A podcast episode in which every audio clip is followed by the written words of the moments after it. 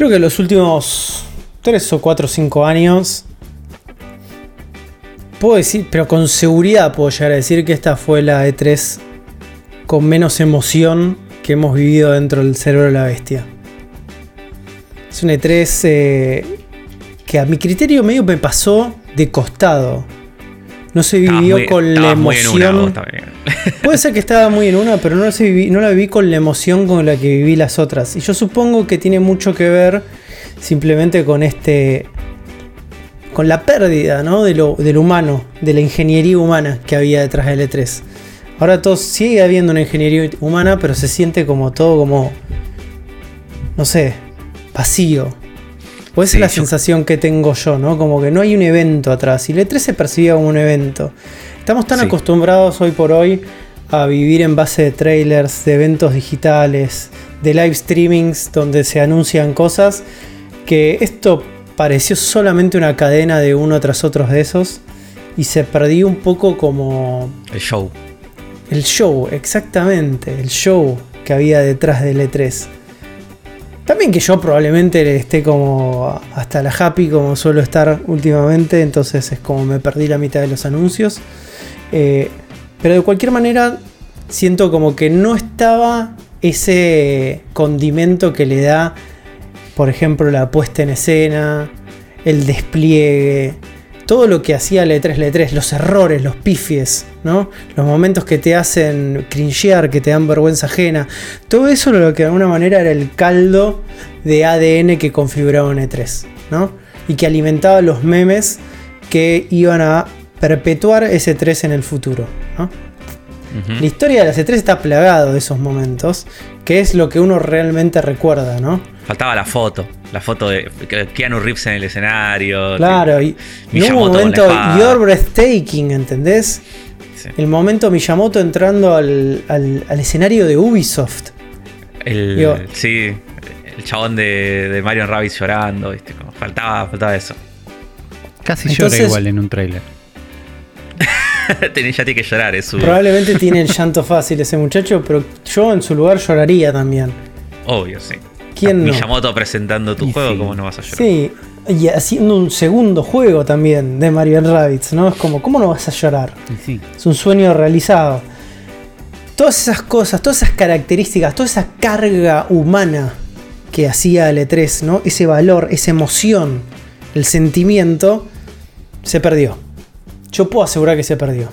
Lo que tenemos ahora es una secuencia de live streamings fríos, comunicados, gacetillas de prensa que no tienen, no tienen todo eso que lo hacía mágico. Pero no significa también que eh, no haya cosas buenas en el medio, ¿no? También hemos rescatado varias cosas en el interior. Así es. También decía que es un año que de por sí, o sea, la E3 también es una E3 como muy a último momento, es como que hasta hace un mes no se iba a hacer. Bueno. Y como último momento dijeron, bueno, sí, hagámosla. Aún si fue una E3 rara, fue mejor que la E3 del año pasado. Yo puedo afirmar eso. Yo la pasé mejor, sí. Ni en pedo. ¿Y el año pasado qué pasó? No pasó nada, estaba todo despelotado por todos lados. Había como unas cosas sí, unas cosas que no. Había como más confusión. Esta semana, este, esta E3 lo viví más como, bueno, es esta semana y la semana anterior, ponerle de preparación manija. Pasa que para mí estamos en un momento donde streaming con presentaciones pasa en cualquier momento del año, en cualquier momento. Exactamente. Estamos sobresaturados por ese lado, pero no sé si era la falta de vivo lo que por lo menos para mí le sacaba gracia, sino que tipo ya me puedo imaginar cualquier anuncio que pase. Ya hay un anuncio loco cualquier semana. ¿Entendés? Como puede, pasar algo gigante y yo digo, sí, bueno, sí, la verdad, podía venir. O no. ¿Entendés? Como. Yo creo que el E3 del año pasado. Lo del E3 del año pasado tuvimos como la incertidumbre. Lo que lo mantuvo bien alto fue la incertidumbre.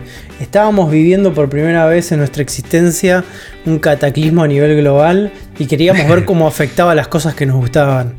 Tenía, tenía esa cuota de 3 del año pasado. Pero no tuvo forma de 3. Bueno, no, creo oficialmente no se llamó de 3, pero. Digo, la concentración de trailers de este tipo, de esto, de este fin de semana, para mí fue un fin de semana de 3, donde sí, sobresaturado de trailers, eh, y en un momento te dejan de pegar, ya no recuerdo. Si tu, si tu juego tiene una palabra con rojo y una con azul en el nombre, no lo voy a recordar. Mandá un mail después si está bueno, porque no lo voy a recordar. Eh, pero igual la viví mejor, ¿entendés? Como viví, vi más streaming, vi más a Rippy cubriendo desde Maldito Nerd, vi más. lo sentí un poquito más vivo desde ese lado. Sí. Estuvimos ahí a pleno en el grupo también viendo las conferencias entre nosotros, charlando. Eh, digo, e, eso pasó. En cuanto a los anuncios en particular, yo la pasé bien. Eh, ya no sé qué puede pasar que, que sea increíble. Entonces es muy bueno. Sí, Microsoft compra Bethesda. Buenísimo. Más juegos. Me sirve. Mario, Mario Odyssey 2 de repente, tan tipo. Claro, sí, no importa. Digo, pase cualquier pase, yo estoy contento con ver trailers medio todo Que es como que en el mundo nos ponemos de acuerdo y dijimos, chicos, ¿vemos un montón de trailers? Dale. Y claro. por ese lado la pasé bien. Al mismo tiempo, en un momento perdí la. Tipo, vaso lleno de trailers. Ya no entran más los trailers. Hubo un par que ya no, no entendía si me importa o no si es indio o no, si me estoy transformando en Sergio González. Eh, sí, sobre todo el primer día, primero o segundo día que tuvimos Guerrilla Collective y Wholesome Direct, Wholesome, Direct y creo que hubo una otra más de indies y fue como demasiados eh, indies uno atrás del otro. Sí, te, dejan mareado, te dejan mareado un poco. Eh, A mí lo que pasa es que falta el hito. Los eventos del E3 estaban configurados a través de hitos, ¿no? Que eran las conferencias de los de las grandes empresas que alrededor se empezaban a mover como cosas más satelitales. Entonces vos al tener ese marco de referencia podías configurar mejor la cabeza. Y me parece que eso, eso se perdió totalmente. Digo, yo lo digo desde un cinismo absoluto esto porque creo que el gran valor de todo esto era la característica humana. Y yo siento como que se perdió totalmente. Y por otro lado, a mí me gustaba el valor de producción de la C3. Me gustaba el evento, me gustaba el circo. Me gustaba vivirlo como vivís un, gente vive un mundial. O como gente vive y, un lanzamiento de una película de Star Wars. ¿Entendés? Claro. Como esa es la categoría. Y verlo a, esto, ahora, a este, a este nivel, ¿no? Donde se ha regularizado, estandarizado absolutamente todo, donde ya no hay sorpresas, es un poco triste desde mi óptica. Para mí esta fue una E3 triste donde se abrió el camino hacia una, una nueva como normalidad dictada por nuestra querida Nintendo con sus directs, ¿no? Porque precursores en la automatización Siempre. y la iluminación de seres humanos en todos los aspectos y estratos. este, pero me puso un poco triste este 3. No lo pude vivir con la emoción con la que viví todas las anteriores. Eh, y yo extraño gente saltando los escenarios, ¿no? Extraño a Keanu Reeves diciéndole You're breathtaking a un chabón. Extraño esas cosas. Y me gustaría que vuelvan. Yo no. No me copa este formato de 3 y ojalá que cuando nos encontremos en un futuro post pandemia donde todos podamos volver a abrazarnos, también podamos juntarnos a ver un E3 con características estúpidamente hollywoodenses y un derroche de ítem innecesario. Porque me Con un, auto en el escenario, ¿crees? ¿Crees el auto? Yo quiero el auto en el escenario, man. Sí. Devolveme los autos en los escenarios. Los, los, famosos que nunca en su vida jugaron un videojuego, tipo Snoop Dogg todo drogado. todo, drogado en el piso de, Xbox, tipo. Nos, perdimos todo eso. Todo ese momento del marketing absurdo del videojuego, de empresas enteras, agencias haciendo acciones sin entender cuál es el público. Eso era hermoso. Y, y no sabía que era hermoso hasta que no lo tuve. No sé. Para mí estamos sobresaturados de anuncios y aún en ese contexto mm, te queda vacía la E3. Pero seguro ese mundo es mejor que el que vimos ahora. Digo, eso no tengo duda. Sí, Definitivamente, pero rescatamos bastantes cosas igual de esto. Rescatamos bastantes cosas, cosas que nos interesan. Yo, la pasé bien, concuerdo con Uri. Un lindo fin de semana. No les voy a decir cómo vivirlo, chicos. como ustedes quieran. No los hace mejor ni peor personas. Eh, pero hemos rescatado cosas de este 3. Vamos a hacer, antes de arrancar con este programa y dedicarnos puntualmente a lo que a nosotros nos compete, que es hablar de Nintendo, vamos a rescatar qué juegos nos llevamos de todas las otras conferencias, porque no nos vamos a detener en quién ganó el E3, no, no, perdimos todos, vamos a decir eso, perdimos todos, pero no, digo, no tenemos un gran ganador del E3, no tenemos esa pulseada Boca River que teníamos en todos los años anteriores, en este caso nosotros lo que vamos a hacer es concentrarnos en qué cosas nos gustaron y qué juego nos llevamos de cada una de las conferencias. Me gustaría hacer un picadito para esto, chicos, que cada uno eh, tire, tire el que le gustó, uno por vez y vamos pasando uno por otro. Arrancamos con vos, Afro. Dale, bueno, yo el primero que tengo en mi lista es Stalker 2, que lo mostraron en la conferencia de Microsoft. Va a ser, eh, si no me equivoco, va a ser exclusivo de plataforma de Microsoft, o sea, Xbox y PC. Eh, sale día 1 en Game Pass, eso, eso 100% seguro. Y bueno, es la secuela después de como, no sé, como 15 años. ¿Cuándo salió Stalker 1? No tengo idea. Mil años. Sí, no sé. Pero bueno. Te, diría 2002, entonces tenemos un poquito más incluso. Pero no sé, no estoy 2012, seguro. Console Launch Exclusive, dijo el trailer cuando arrancó. No, no, este, este juego. El, 2002 dije.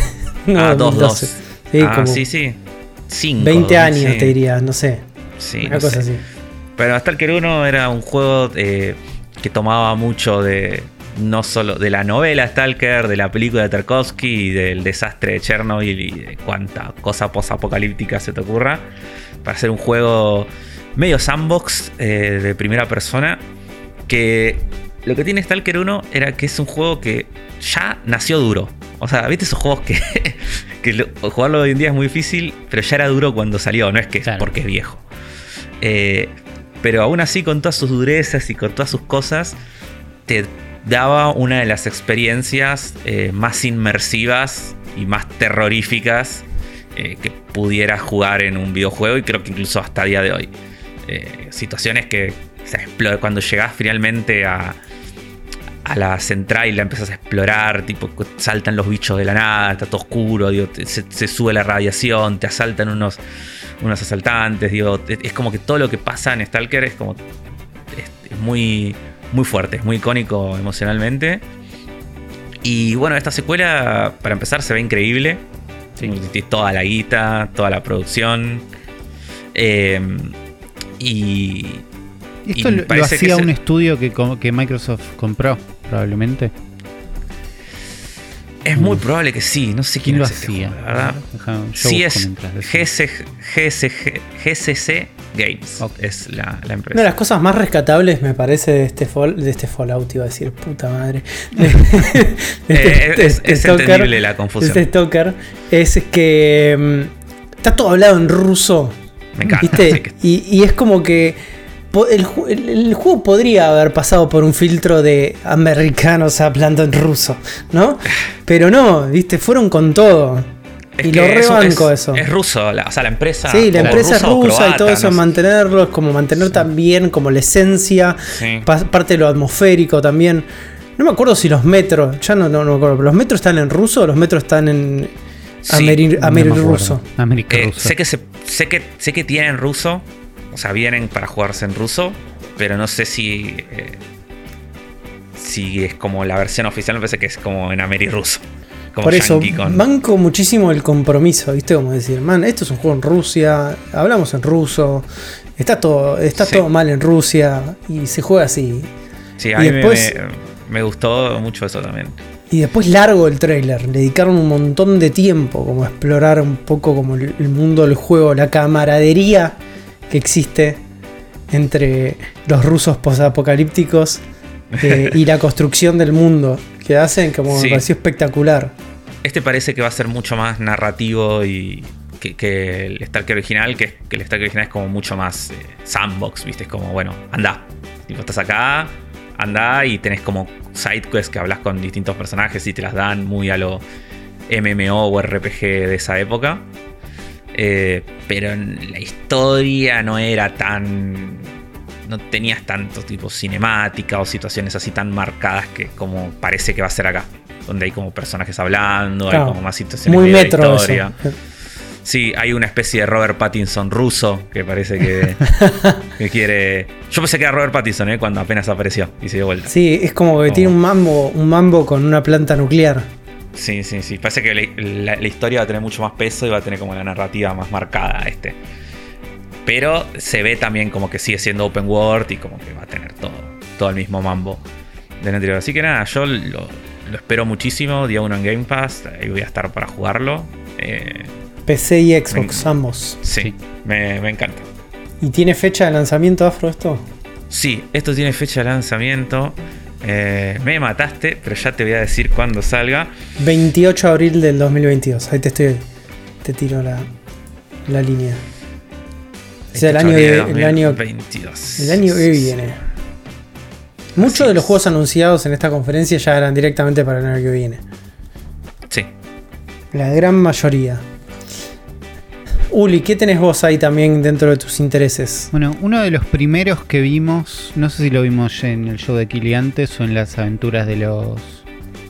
¿Cómo es? De los Million Indies, es Metal Slug Tactics. ¿no? Una, una, vuelta de Metal Slug con la gente de Dotemu, que sabe hacer lindos juegos y sabe hacer unos hermosos trailers. Están a pleno, sí, sí. Si vas a hacer un trailer medio animesco, medio loco, no lo vas a hacer mejor que esta gente. Llamarlos a ellos y listo. Eh, pero vemos a los personajes de Metal Slug con los sprites hermosos, con todo eso, pero en una vista medio isométrica, en una pelea medio por turnos. Y yo, Jacob, digo, a mí siempre me cayó bien Metal Slug, pero hace un montón que no me importa un nuevo Metal Slug. No, hace un montón que no hay tampoco. No, pero hay. o sea, hay un montón que no hay, pero sé que hay tres o cuatro que no salieron hace tanto, igual no me importa, ¿entendés? Tipo que vayan de costado, que sigan disparando. No, bueno, es un remix de no sé qué, es medio. No, no. Esto es otro tipo de juego, pero con el mismo espíritu. Y recompro. Me, me gustó la verdad que muchísimo. Confío Yo tengo la impresión de que este juego me va a gustar más que el Metal Slug original. No Puede ser. A mí, a mí me, siempre me, me, me gustó mucho Metal Slug. Era muy fanático cuando, cuando era chico. Eh, sobre todo el X, que lo tenía en Play, Play 1. Metal Slug X en Play 1 era mi juego favorito. Es que es una locura, Afro. Eh, cuando lo pones a eh, racionalizarte lo que era Metal Slug para la época. es como para mí, Metal Slug a día de hoy, eh, y esto creo que lo hablamos con vos una vez en, persona en algún lado. Pero recuerdo esa conversación de que yo te decía que para mí Metal Slug los Metal Slug son el punto más alto del pixel art eh, en la historia. No, no hay mejor juego pixel art que Metal Slug. Es como los, los bosses, boludo. Los bosses de Metal Slug X, tipo, todas esas conjuntos de robots gigantes, naves con un millón de cosas moviéndose y luces y disparos y todo. Es como es increíble, las animaciones, era un despliegue de guita que no se podía creer. Eh, sí, un despliegue de creatividad también, porque el arte, al margen del nivel de calidad del pixel art, la búsqueda del arte y la. Porque el gameplay, chicos, es un side-scroller. Este, sí, está, bien, no, es la gran cosa, pero gran, el, verdadero apil, el verdadero apil de este del Metal Slug es el arte. Eh, son los y la, dirección, creativa que tiene este, el juego. Que son los tanquecitos, que son los personajes, que es exactamente. es la, música. La, música, todo. Es el conjunto del paquete que significa Metal Slug. Y para la época, digo, y para el día de hoy, hay muy pocas cosas parecidas a eso. Sí. Entonces, tener, un juego, tener un juego que lo, que hace es abrir un poco las características. Tenemos el mismo universo, la misma dirección creativa, el mismo arte, pero en un juego táctico. Por eh, este, grid base parece, aunque no esté la grilla. No se ve una grilla, pero parece ese espíritu. Eh, que hoy por ah, hoy me, da más ganas de jugar ese tipo de juego que un run and gun. a full. Sí. Eh, yo leí por algún lado que no sé si es eh, gente que supone o, que lo sabe a ciencia cierta por alguna entrevista o algo, pero que lo comparaban con Into the Breach. Porque como que dice que van a ser los escenarios, lo que sí seguro, pues esto, está confirmado, los escenarios son procedurales. ok, eh, no sé qué me pasa con eso. Eh, no, sé si es positivo instantáneamente. o sea, yo preferiría que sean fijos, pero Into the Breach lo hace muy bien. Sí, si la comparación es, Into the Breach es fantástico pero se me cae un poquito. Me decís procedural, la verdad se me cae un poquito, porque, mm, qué sé yo, son tan lindos. XCOM también es procedural eh, y lo hace muy bien, digo, es como... Sí, no, es que va a salir mal instantáneamente, pero no sé, me imagino unos, un par de escenarios medio diseñados. Por ahí hay las dos cosas, por ahí hay un ¿Qué par tan procedural? Ese es como, viste, como hay, hay como una, una, escala de grises en los procedurales, ¿viste? Como que es la modificación. Por ahí son escenarios que sí están diseñaditos, o sea, el tile, ¿viste? En general, las posibilidades y todo eso, y lo que va cambiando por ahí son. Los enemigos y un par de. El placement de los enemigos y un par de. Exactamente, de, environment hazards. Claro. porque estoy viendo que hay tipo, hay un pedazo de autopista que se cae y mata a los enemigos de abajo. Tiene como varias cosas. Sí. Eh, no tiene fecha. En Steam figura como to be announced. Así que no sabemos cuándo vamos a estar viendo esto, ni. Este. No sé si dijeron en qué plataforma tampoco. Ojalá salga en Switch, esto es para jugarlo. Ojalá lo pongan en Game Pass, pero ojalá salga en Switch. Es para jugarlo. sí. Eh, ¿Qué más? ¿Qué tenés vos, Juan? ¿Qué tengo yo? Yo, bueno, pasamos de este, un doble A con mucha guita y mucho hype encima a un rescatado slash indie para ponerle un, nombre como es el Metal Slug Tactics a la industria más triple 4A asquerosa parva de guita que puede haber que es el nuevo juego de Bethesda que es el Starfield sí eh, yo lo puse en mi lista, principalmente porque a mí los juegos de Bethesda me gustan mucho. Yo soy muy fan del Fallout, soy muy eh, fan de los Elder Scrolls. Eh, si bien vengo, vengo capa caída con los últimos lanzamientos, Fallout 4 es una excepción. Eh, Elder Scrolls, digo, de Skyrim, ¿hace cuánto salió, chicos? ¿14 años? Eh, no, 9. De 10, 10 años. 10 años. Porque salió en 2011, salió. Eh, es uno de los juegos que más jugué en mi vida, pero digo, está todo bien. Eh, es una compañía que viene también de casi quebrar, rescatada por Microsoft, ¿no? Metida en todo. Y es algo. Y esta, una de las mejores movidas de haber poder pasado a Bethesda es tener el nuevo eh, plataforma a Microsoft para poder empezar a hacer juegos. Y esto para mí es un paso hacia un futuro más prometedor, que es una IP nueva. Claro. En 25, eh, la primera IP nueva en 25, 25 años. chicos, que no saca una IP nueva. Bethesda. Altos chorros. sí, boludo, es como que es la, fábrica de hacer guita. Si te haces guita, es como una fábrica de hacer pastas. No te vas a poner a vender asados si tienes una fábrica de hacer pastas y te va bien. En realidad, la única IP de Bethesda original era Elder Scrolls y Fallout después la compraron. La compraron, exactamente. Y tenían esas dos cosas nomás. Por eso. tiraban. Por eso. Eh, y finalmente la fábrica de hacer pastas le empezó a ir mal. Casi cierran y la compró, escúchame, IPF. Este, pero bueno, la verdad que es muy interesante esto de, que tener una IP nueva de Bethesda después de tantos años. Eh, me siempre me interesó como parte de la lógica del game design de Bethesda, de estos mundos tan abiertos, de la posibilidad de manipular objetos, de la posibilidad de tener árboles gigantes de diálogo donde vos podés ir marcando, armando tus eh, distintos caminos. Y ahora van a trasladar todo ese know-how de RPG hardcore a este, el universo, porque Starfield más que un open world va a ser un open universe, o eso prometen, donde va eh, parece un Fallout en el espacio, ¿no? Eso a mí, a mí me intriga saber si este juego va a ser, o sea, cómo va a ser después, si es tipo No Man's Sky, ponele que vas a distintos planetas como con libertad total, como quieras. O como The Outer Worlds, sí. Claro, que cada, cada planeta es su, su open world chiquito. Claro. Y vas avanzando em, como por. En The Outer Worlds, esa lógica, viste, como de, pequeños open worlds por mundo, le funciona muy bien. Porque tiene como una característica narrativa muy importante, cada mundo es muy distinto, cada lugar donde te encontrás también es bastante distinto a las personas y tiene que ver mucho con el entramado político del juego. Es que incluso Digo, ponele, eh, The Witcher 3, que es uno de los open world más aclamados del mundo, es así también. No, no es un solo open world gente, sino que son como. Creo que son cuatro, cuatro escenarios grandes. Pero son. Claro. Están separados, digo, no están conectados eh, uno a otro.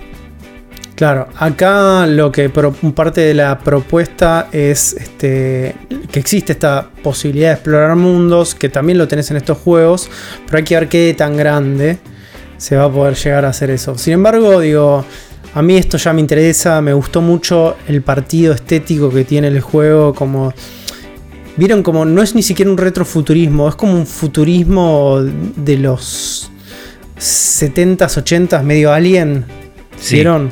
Sí, sí, eh, Medio... Eh, estoy tratando de encontrar otra, otra película particular, pero tiene que ver con esa época, ¿no? Como no hay hologramas, pantallas táctiles, mucho botoncito, cosas que me pero, pero, no se esfuerzan en llenar todo de cassettes tampoco. Tipo, están como calmados. Y eso está bien. Claro, claro. Este. Entonces todo, eso ya me, entusiasmó, me entusiasmó también eh, la posibilidad de, explorar como una nueva franquicia de Bethesda, pero lo que más me entusiasmó es ese sándwich de pan lactal que te ponen los primeros 30 segundos de trailer, porque top 3 mejores sándwiches de pan lactal de los videojuegos. Es así. Para, para mí tiene muy buenas tuercas, no tan bueno, no tan buen sándwich, pero el resto me encantó. Eh, a, ver, Uli, Uli eh, decime qué, qué mejor sándwich vas a encontrar. O sea, este tiene eh, hasta como los. los, de Final Fantasy XV. Es bueno, es bueno, pero yo creo que vamos a buscar sándwich Final Fantasy XV. Pero, la, pero si vos buscas y lo mirás con detenimiento, ves como hasta la porosidad del pan. Pues sí, sí, lo, veo, pero no sé, siento que me falta un poquito ese sándwich, pero el resto del juego me parece fantástico. Lo que más me gusta de este trailer eh, es el... No, no sabes lo que son los sándwiches de Final Fantasy XV. Lo que más me gusta sí, yo lo este sé, boludo. Toda la comida de Final Fantasy XV es increíble. Top 1. Top 1. Final Fantasy XV. Es el logo de Game Pass al final. Es el hecho de que yo estoy pagando este juego ya desde ahora. Eh, porque yo nunca conecté con un juego de estos de Bethesda y ni, Skyrim ni Fallout. Siempre me quedaron como lejos. Y cuando dije, bueno, estoy para jugarlos, me quedaron como viejos. Y por ahí es por yo estar como muy alejado de todo lo que es PC. Tipo, no, digo que son viejos porque sí. Pero a mí me quedaban como lejos. Y este, tipo, una IP nueva que lo, armamos ahora, sale ahora, está todo nuevo, no sé qué. Y ya lo estoy pagando, ya lo tengo, ya sé que día uno lo voy a poder jugar. Digo, yo estoy para emocionarme con esto, ¿entendés? Tipo, hasta, hasta anteayer cuando salió este tráiler, y me da lo mismo Starfield. Digo, bueno, vemos, no sé qué. Cuando dijo, che, está en Game Pass, va a estar, o desde que en realidad Microsoft compró Bethesda. Y dije, vas a poder jugar Starfield día 1. Y digo, bueno, por ahí me emociono entonces. Y veo este tráiler y la verdad que compro. Así que, Así que y este juego además va a ser eh, exclusivo. O sea, no va a salir. este sí, no va a salir en. ¿Cómo les gustó decir exclusivo un par de veces? Lo dijeron. Sí, sí, sí, está muy bien. Eh, es que eh, era, era lo que tenían que hacer. Sí. También tiene algo que me copa muchísimo que es, no sé si vieron el póster de Starfield, pero el póster de Starfield es como, es parte de un, como de un posicionamiento, de un propósito del juego. Es una tapa de juego de PC viejo, ilustrada. Sí, está, es muy linda. Es excelente. Y el logo de Starfield me parece fantástico también. El logo muy lindo. Una cosa muy, muy simple, muy minimalista, pero que evoca un montón de cosas, ¿no? Porque es como un planetoide hecho desde la T y la L, pero es como un viaje también. Claro. Eh, nada, todo, todo lo que vi de este juego, menos el gameplay que no lo vi.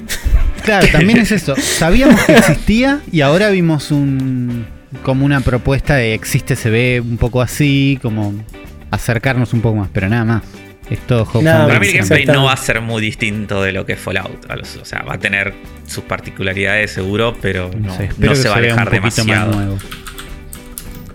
Sí, o sea, tienen, tienen, tienen un montón de aprendizaje este, de otros de otros juegos que pueden copiar. Sí, sí, se puede. Este, este juego creo que sale el 11 de noviembre del año que viene. El 11, del 2022. Más de un año todavía. A los 11 años de la salida de Skyrim. De Skyrim, porque Skyrim salió la misma fecha. El Skyrim salió el 11, el 11, el 11. ¿El 11, el 11, el 11? Sí. ¿cómo le, hay algo ahí cabalístico, evidentemente, en Bethesda que le gusta el 11. Eso les permitió arriesgar una fecha también, me parece. No, pará, boludo. 11, 9, 11. Las Torres Gemelas, man. ¡No! No. ya van a empezar esos, ¿eh? Y sí. Va a suceder. 9-11. Bethesda did 9-11. Eso es por ahí. Eh, ¿Qué más? ¿Qué más? Vamos, volvemos con Afro rápidamente para ver cuál es el segundo en tu lista, Afro. Eh, bueno, mi segundo en mi lista es eh, un juego que mostraron en la conferencia de Evolver, que no la vi, pero después me puse a ver los trailers. Eh, no la vi porque ya me hinché los huevos de, las conferencias de Evolver. No, no, no. Sí, sí, sí. Yo sé que hay gente que le No pasó nada. No, no pasó no sé, nada. Yo sé que, yo sé que hay gente que les gusta. Yo vi mucha gente pero fue un poco más aburrida. Vi mucha gente festejando en Twitter diciendo Devolver siempre lo mejor del E3. Tipo, no, a mí ya me, aburre, la verdad, no, no me divierte. Porque sos un treintañero eh, afro. Pues así, no están hechos para vos. Y está bien que no eh, estén hechas para vos. Sí. Y cuestión es que está este juego Trek to Show Me que, me pareció increíble todo lo que vi, que es un, juego 2.5D, eh, de, eso es un samurái en Japón feudal, eh, con toda una estética en blanco y negro, muy inspirada fuertemente en toda la estética visual de las películas de Akira Kurosawa y demás películas de samurái de, esa época. Eh, y a mí lo que más me sorprende de este juego es cómo se ve. Porque. Es el mejor 2.5D que hemos visto. Sí. No, y además es. O sea, tiene un. Porque yo estoy seguro que los modelos y las texturas y todo, si, esto tuviera color normal y se viera como cualquier juego normal, por ahí no sorprendería tanto. Pero tiene unos filtros, boludo. Está tan bien hecho todos los filtros que tiene este juego. Onda, cuando, cuando apenas arranca el trailer, cuando él está corriendo hacia la, hacia la casa prendida a fuego, tiene como un, como un fuera de foco y un difuminado y, eh. como una textura de grano de fílmico que. O sea, yo posta eso. Hay 5 segundos de, esa escena donde pienso que es una película.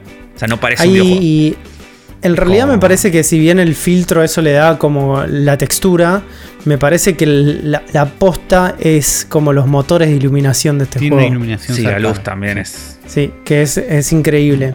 Pero aparte tiene algo que creo que es lo que le da esa reminiscencia a los fílmicos y a las películas de los 60 de Kurosawa. Es eh, la puesta en escena y también cómo trabaja los efectos. Pero los efectos me refiero como los contrastes. El juego tiene. Viste, como tiene los claroscuros y todo eso que es iluminación. Pero el juego por momentos decide tomar una serie de decisiones que tienen más que ver con lo que quieren contar que cómo se va a ver o cómo es la ejecución en realidad. Y si ven el trailer por momentos, hay unos momentos que son espectaculares donde se ve solamente las siluetas de los personajes, ¿no? Porque está todo negro y todo eso fantástico, viste, como tipo teatro de marionetas de siluetas, una cosa así que está espectacular.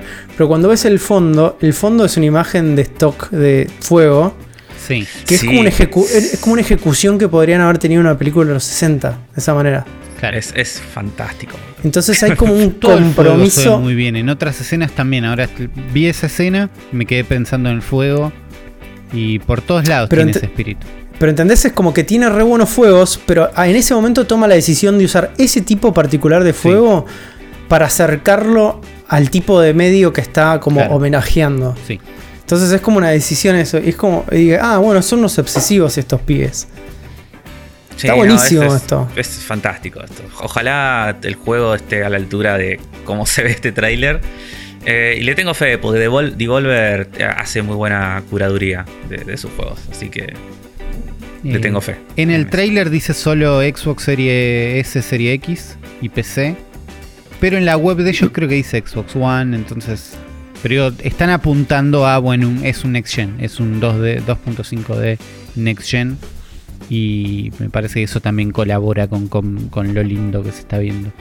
Eh, recompro, recompro. ¿Cuándo sale Afro esto? Eh, en 2022. Sometime in 2022. claro. No fecha. por ahora todo lo que nos gusta sale el año que viene. es bueno, pero eh, está bien. qué sé yo.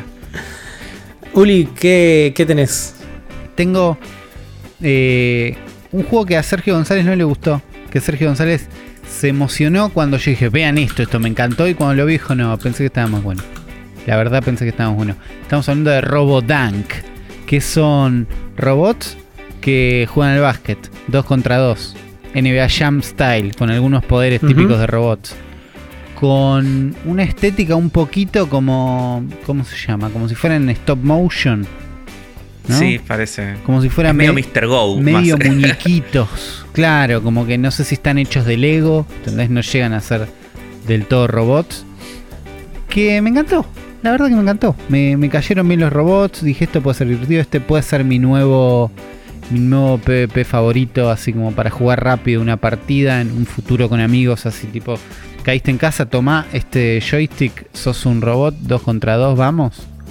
Eh, nada, es, nada más que eso. PC and Consoles, robotdunk.com. Déjame chequear en la web si dicen alguna fecha.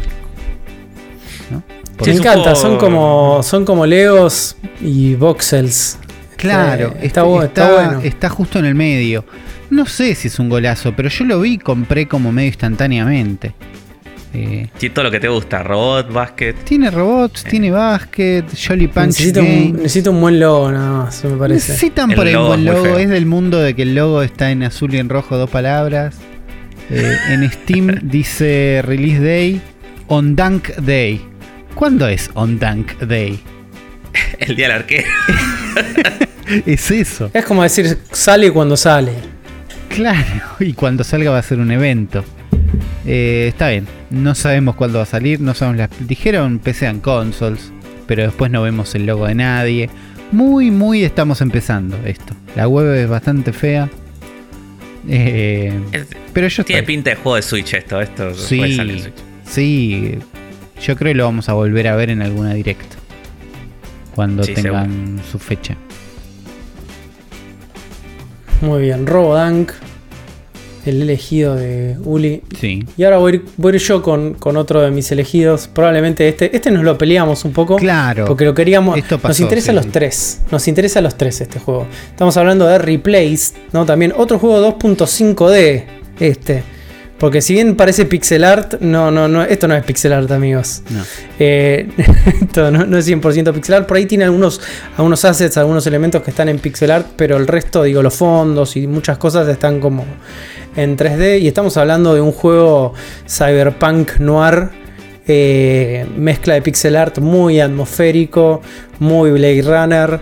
Eh, que según lo que estoy leyendo nos pone en la piel de una inteligencia artificial atrapada en el cuerpo de un humano que debe darse a la fuga. Yendo. O sea, ya estamos. Estamos re adentro. Banda sonora muy synthwave, muy de new retro wave. Sí, todo un mundo distópico, retro, ochentero, mala onda. nos copa esto, mucho neón. Y un arte, chicos, iluminación zarpada también, como veíamos en Trek to Showman. Un arte increíble. Em, y también lo que me llamó muchísimo la atención de, esto es las animaciones. Sí, es tremendo. Es tremendo el laburo de animaciones que tiene en los sprites. Claro, porque tiene, tiene un espíritu de sprites que evolucionaron a un nuevo mundo, pero que siguen siendo sprites. Entonces ves como unas cosas medio pixeladas, pero fuera de foco, iluminadas, espectacular. Unos detallitos chiquitos que es tipo, che, estás animando demasiado bien para tener tan pocos píxeles.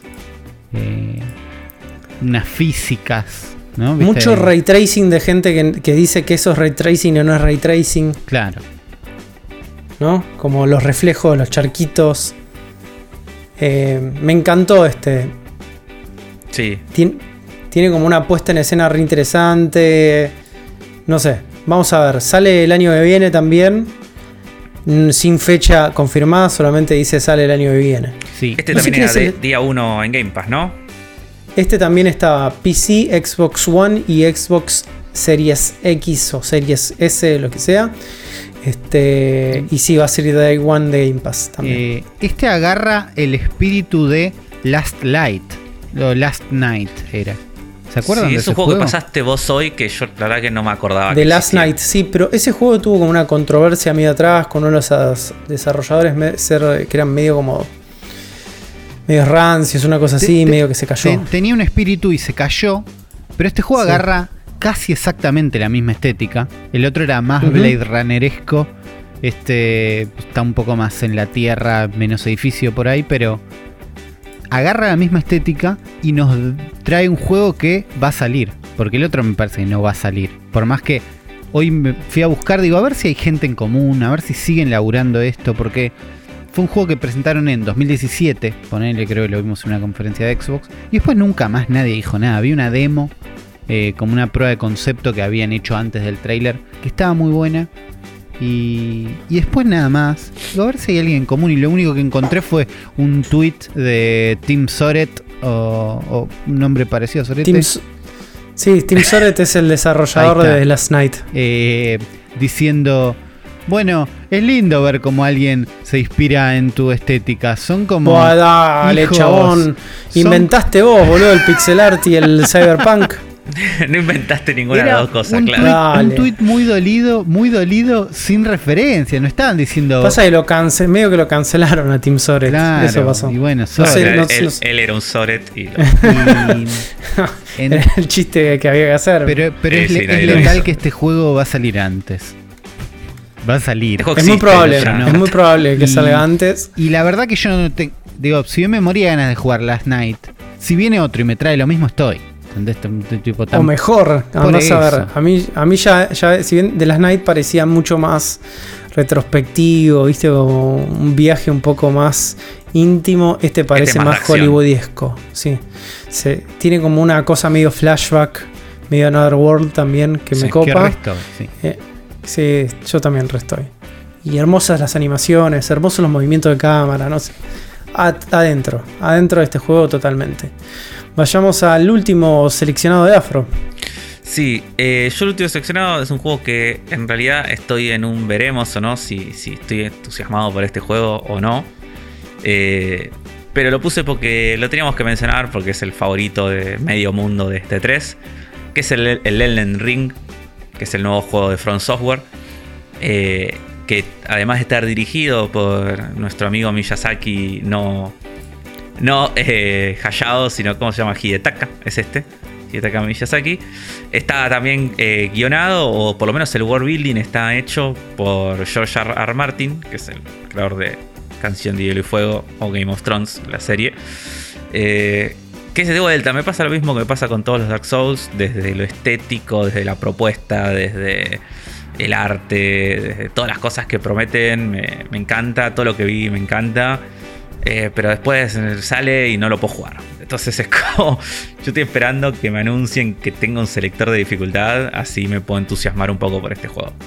Eh, porque si no, porque aparte yo siento que cada juego que sale de Front Software es como que la propuesta eh, le elevan, ¿viste? Como que dicen, no, ahora el juego va a ser más difícil y más brutal que los anteriores. Y la gente, lo festeja. Sekiro no fue mucho más accesible. Yo escuché más gente jugando mm. Sekiro que todos los anteriores y gente más contenta.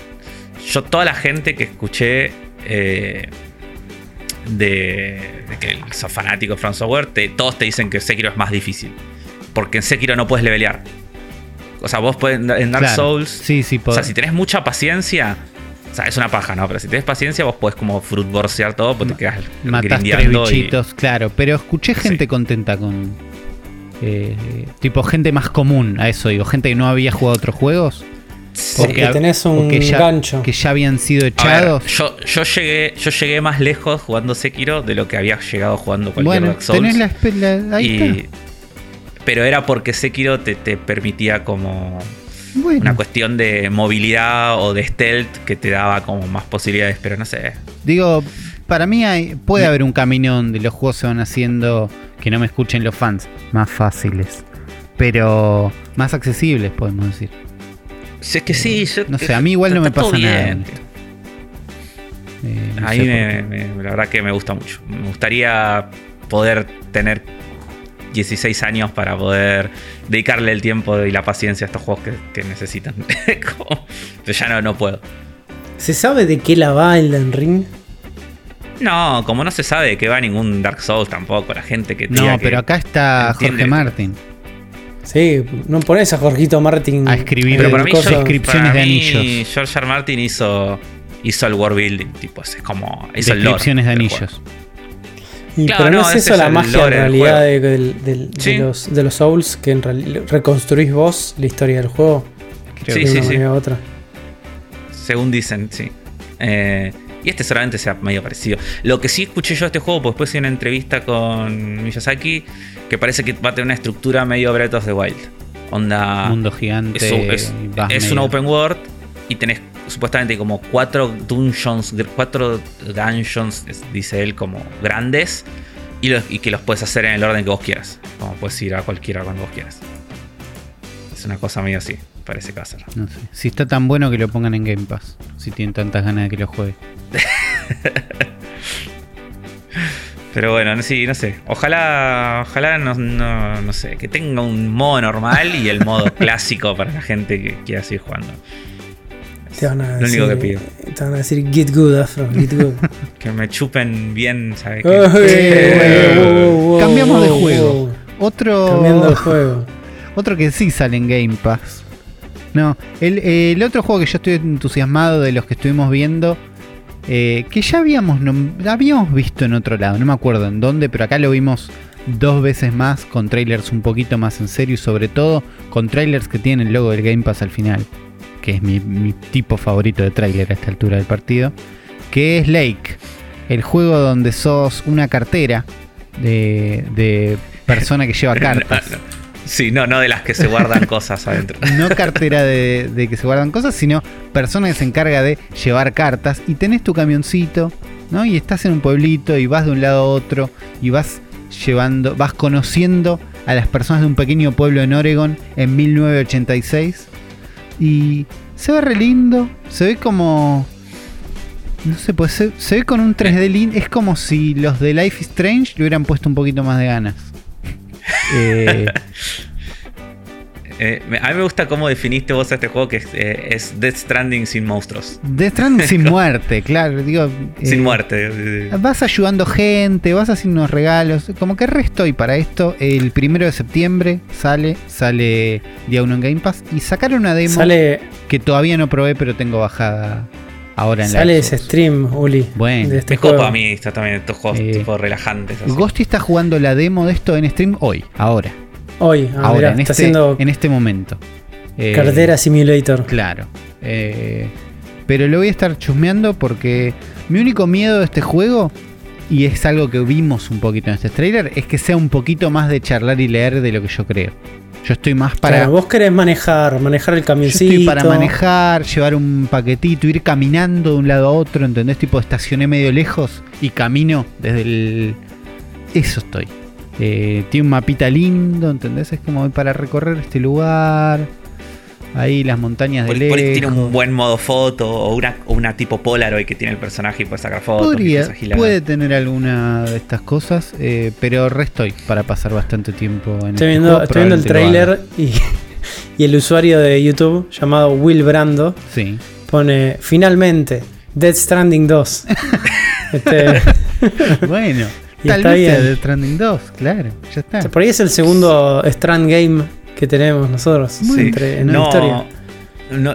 una cosa que quiero decir rápida, no, lo pusimos ninguno de nuestras listas, pero hubo un tráiler, eh, uno de mis momentos favoritos de este 3, que mostraba el tráiler de Death Stranding Director's Cut, que es todo un troleo de Kojima donde parece que estás viendo tipo un DLC o un crossover de Metal Gear.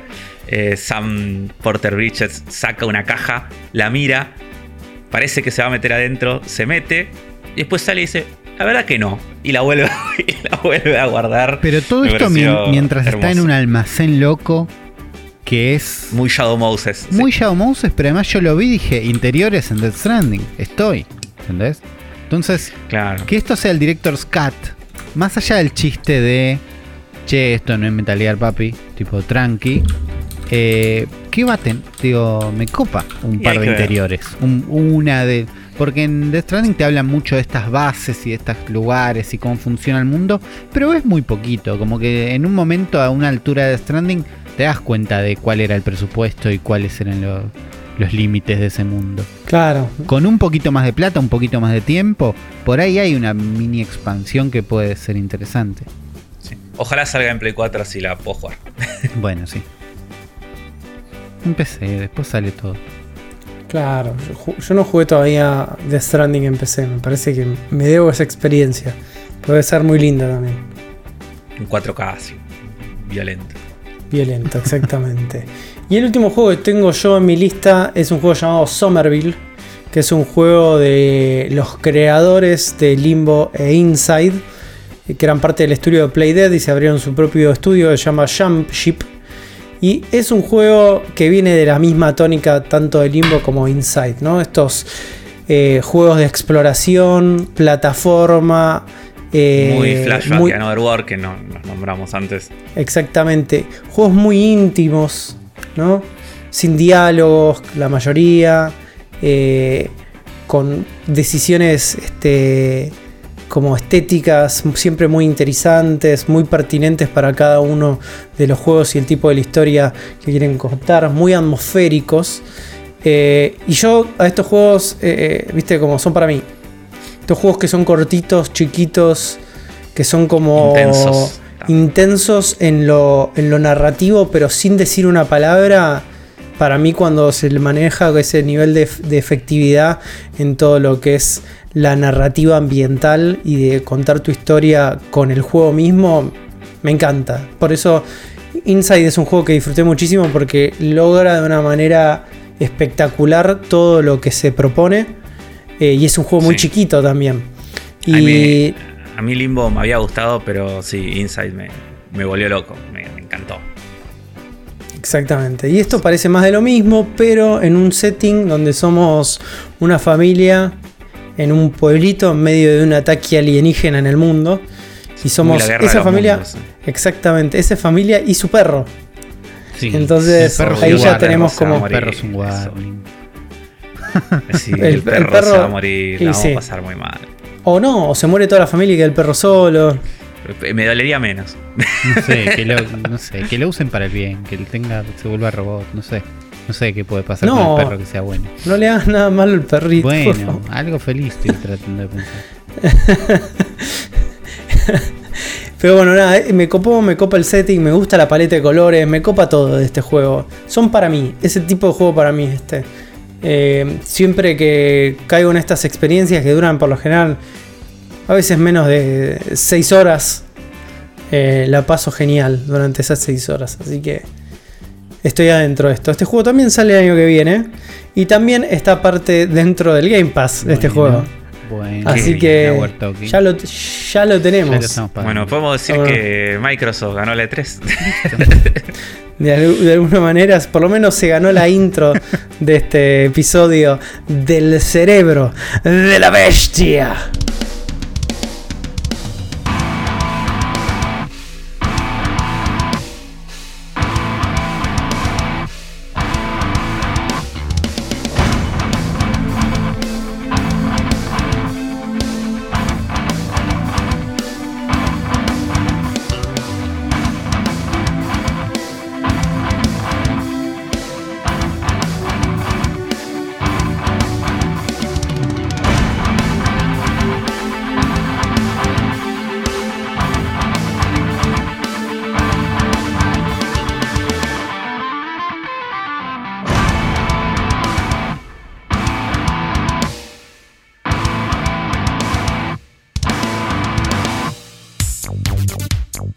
Bienvenidos a un nuevo episodio del Cerebro de la Bestia, este podcast fundamentalista Nintendero. Y este es un especial que lo vamos a dedicar enteramente a L3, así que vamos a ir directamente hacia eso. Pero recuerden que pueden pasarse por todas nuestras redes sociales en arroba la bestia pod en Twitter e Instagram. Y si quieren colaborar con el Cerebro de la Bestia y con todos los contenidos Zona Fantasma TV, pueden ir a patreon.com barra Zona Fantasma TV y donar ahí como un par de morlacos en verdes o pueden ir a Mercado Pago también, links en la descripción y ayudarnos de esa manera. Así que vamos a hundirnos de lleno porque tenemos un montón para desmenuzar de lo que fue esta Nintendo Direct de E3 2021. Y arrancamos ya con polémica esta Nintendo Direct, ¿no? Porque todo lo alrededor de lo que pasó en los últimos minutos, eh, por lo menos, o últimas horas antes de la Nintendo Direct, fue polémica y bochorno porque se emitió un comunicado desde Nintendo Japón en Twitter. Un, buen tweet. Sí, un tweet largo, complejo. con mucha, muchas posibilidades de que pueda malinterpretarse. Sí. Pero Nintendo eh, Japón emitió un comunicado diciendo básicamente eh, no retransmitan la direct porque se pudre, amigo. ¿eh? Básicamente estaban diciendo que no iban a permitir y iban a, tomar represalias en todo caso de cualquier tipo de persona que retransmita la Nintendo Direct en vivo en el momento de su emisión. Después podías hacer tus videos reacciones, podías hacer todo, pero en el momento no se podía retransmitir. ¿Para qué? Para que se volvió loca todos los medios de videojuegos sabidos y por haber, diciendo, nos, nos quedamos sin contenido. Sobre todo porque primero todo el mundo estaba retransmitiendo toda la E3, ¿no? Era el chiste de esta E3, era cada uno la retransmite, se puede, y es lo más, esto. Es, parte del ritual también. Elegir vos qué medio, qué creador de contenido querés ver, era que te gusta para ver ese filtro. esto.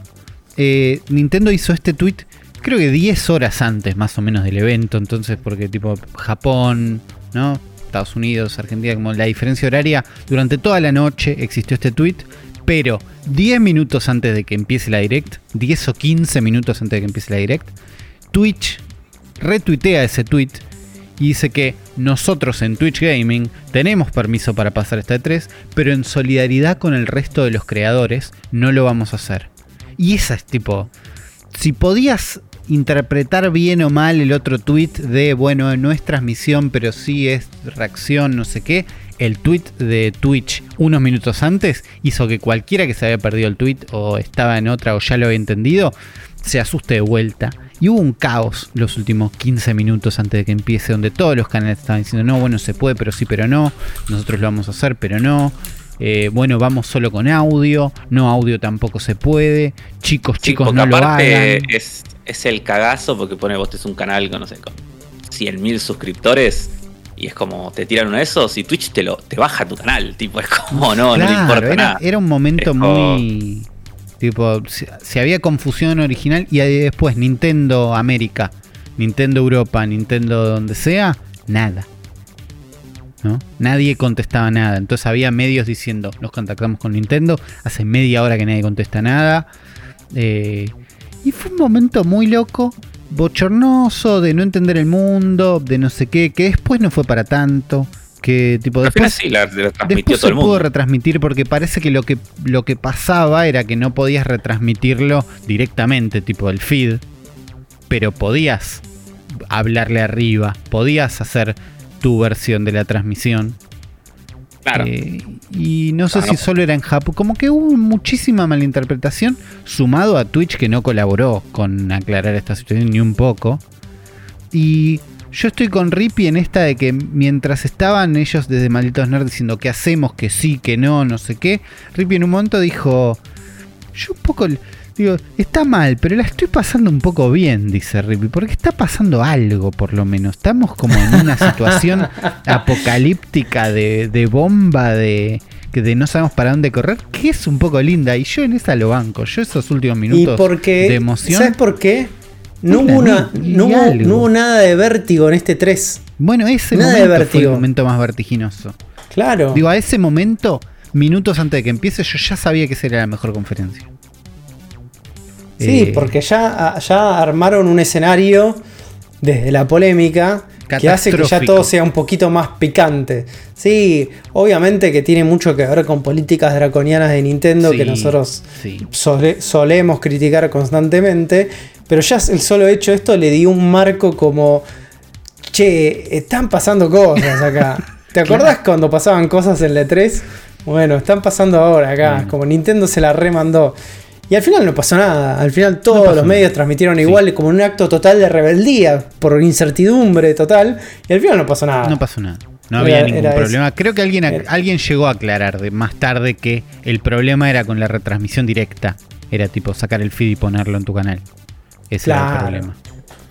Son pésimos comunicando. Pésimos, pésimos. Pésimos. La verdad que sí pésimos. Y aparte, que Nintendo de América no tenga ningún tipo de respuesta. Eso era terrible también. Era, peor todavía. Sí, sí. Quedaban, todos mal.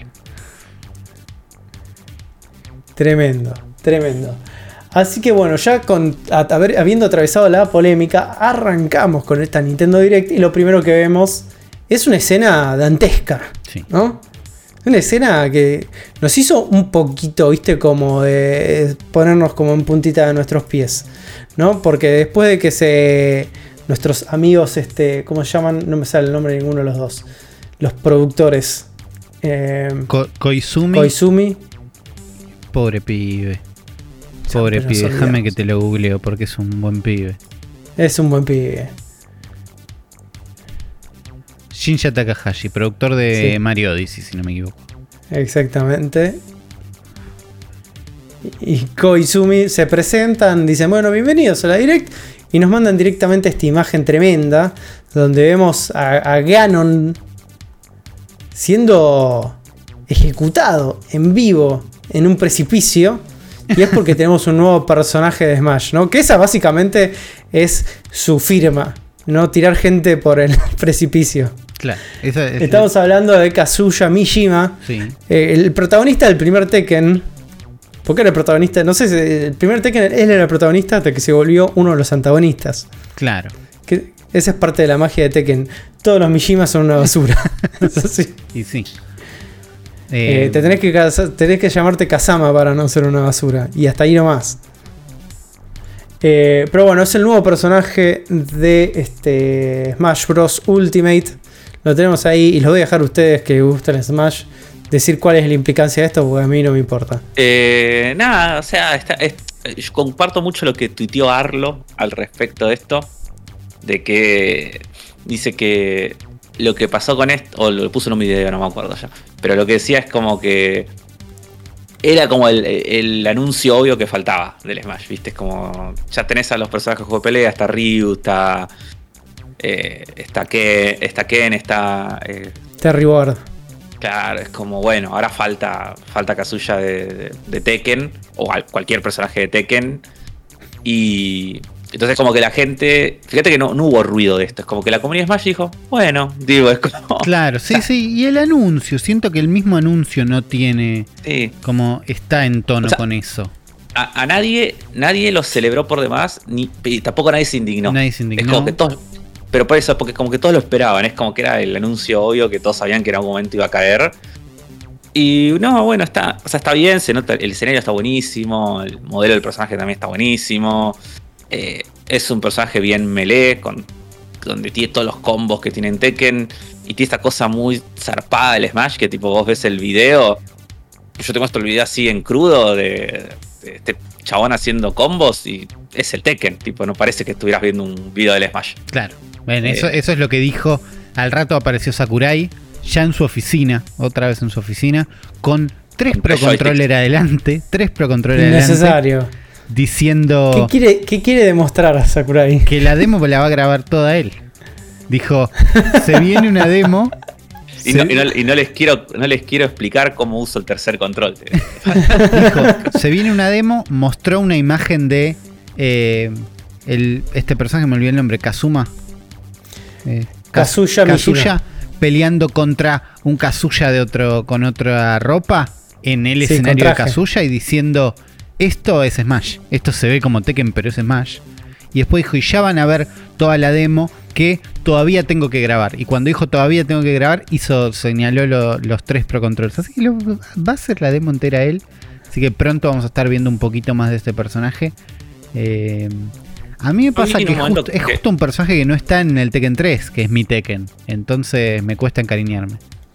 ¿Por qué no está Kazuya? ¿Se habrá muerto? Porque estos mueren y reviven todo el tiempo. Claro, justo en el 13 es cuando estaba muerto, o, eh, porque está Jim Kazama, qué sé yo. Está Jim Kazama, sí. Claro. Creo eh, pero Jim Kazama no está desde el 2 o aparece por primera vez en el 3. Jim Kazama es el hijo. Bueno. Yo no sé si eh, aparece en el 3. no sé si aparece en el 2, pero en el 3 es, el protagonista. Es el protagonista del 3, claro. Está en la tapa, es el que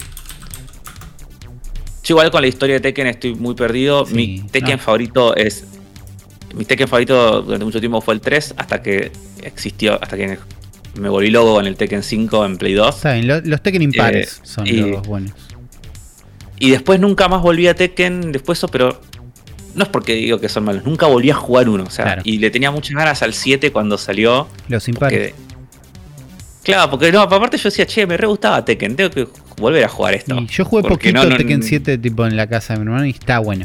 Eh, sí, sí, decían que estaba bueno encima. Sí, es verdad, aparece por primera vez en el 3. Eh, Kazuya es el protagonista del 1 y el 2. Claro. Y lo que tiene. Yo le pongo fichas acá a este personaje, que este va a ser el típico personaje de que. de que va a ser personaje para gente que juega. tipo personaje de torneo. Este es un personaje que ya, lo veo por los combos que tira acá y los ataques que parece que tiene, que es el, es personaje, de torneo. y que lo van a, va a estar alto en el tier. Me da salvo que salvo que justo como es un juego de pelea, tipo, sea muy choto volviendo, que puede pasar. Eh, es como la única contra que le veo. Pero después los combos, los ataques que tiene, parece bastante violento. Así que vamos a ver qué pasa. Está bien. Un gran momento de esto es el, meme que se va a empezar a configurar con el GIF que se va a hacer de Kazuya tirando a Kirby por el precipicio. Va a empezar a hacer, van a empezar a reemplazar a Kirby por un montón de cosas. el, mejor que vi hasta ahora es Kazuya tirando el tweet de Nintendo Japón. Eh, al precipicio. Ese fue el más lindo que vi, pero ya va, ya va a haber un montón. Es uno de los momentos de tres que nos dio eso. Después seguimos con un trailer eh, que empieza animado. ¿Qué es, ¿Qué es esto? ¿No? Un trailer. Hay confusión, ¿no? Con un trailer animado que no tiene nada que ver con el resto del juego. Y de golpe vemos los personajes de Life is Strange. Y es como un Life is Strange todavía más indie. Pero creo que este. no. Estas imágenes animadas eran solo para este trailer. Y lo que tenemos es el anuncio de que Life is Strange True Colors y Life is Strange Remaster van a estar en Nintendo Switch.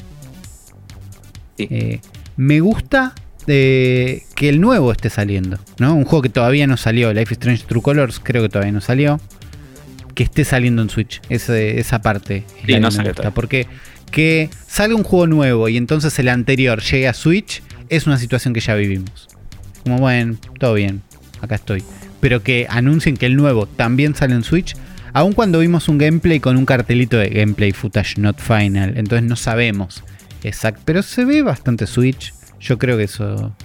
Sí, para mí le bajas la resolución y, eh, lo, levanta. La pero va a estar saliendo ahí el 10 de septiembre también. Algo que tenía esta directa anunciada desde el principio era: vamos a hablar de solo software y de juegos que salgan de acá a fin de año. En su mayoría, ¿no? Era, era como la idea. Y lo que tenemos con el DLC de Smash, no me acuerdo si tenemos fecha, pero este Life is Strange sale este año. Eh, el DLC más seguro también. Probablemente también, claro, no, no, no tendría mucho sentido que se patee. Sí. Después, hablando de juegos de otra consola, después lo que mostraron es que el juego de Guardianes de la Galaxia que mostraron en la conferencia de Square eh, sale también en Switch y todos dijimos, ¿cómo? y después parece que ese es eh, la versión nube, claro. claramente. es la, es la versión nube del juego, porque era una locura, si no. sí, no tenía sentido. Y esto también, eh, sensación parecida a la de Life is Strange, que es, es lindo saber que un juego que sale nuevo, ¿entendés? Como no es control que llega a Switch, aunque sea en formato nube. Es un juego que está saliendo y sale a la par en Switch. No en el mejor formato. Tal vez para que este juego corra en Switch es la única alternativa. Yo creo que en un momento nos va a dejar de importar que sea en nube. y por ahí si vivís en Estados Unidos funciona bien. por ahí, digo, Sí, por ahí si vivís en Estados Unidos este año no, pero digo en dos, en cuatro, digo, en un momento esto va a pasar y eh, es un pasito a que más juegos vayan apareciendo así, sueltos, tipo, ¿qué pasa? Salgo en nube y listo. Eh, qué sé yo, igual a, nosotros, nosotros no vamos a jugar jamás en ese formato, me parece, por lo menos en Switch. No, o en 10 años. Después mostraron eh, el Worms Rumble, que es un Worms en tiempo real. Raro. Que no sé, no sé cómo me siento con el Worms en tiempo real, pero yo jugaba mucho en la época de Cyber a un juego llamado Soldat, que era como un Worms en tiempo real, pero eran con tipitos que se movían más rápido, juegazo. Eh, la verdad que este parece que es malísimo. Este parece que es malísimo. Sí, ya lo jugó Rippy este y parece que es malísimo. Eh, además tuvo un frame rate que yo lo vi comiendo esta de 3 y mm, casi me cae mal todo. Después mostraron un RPG eh, que se llama Dear Villagers, que es todo con dibujos hechos a mano, muy lindo. Eh, ese me gustó.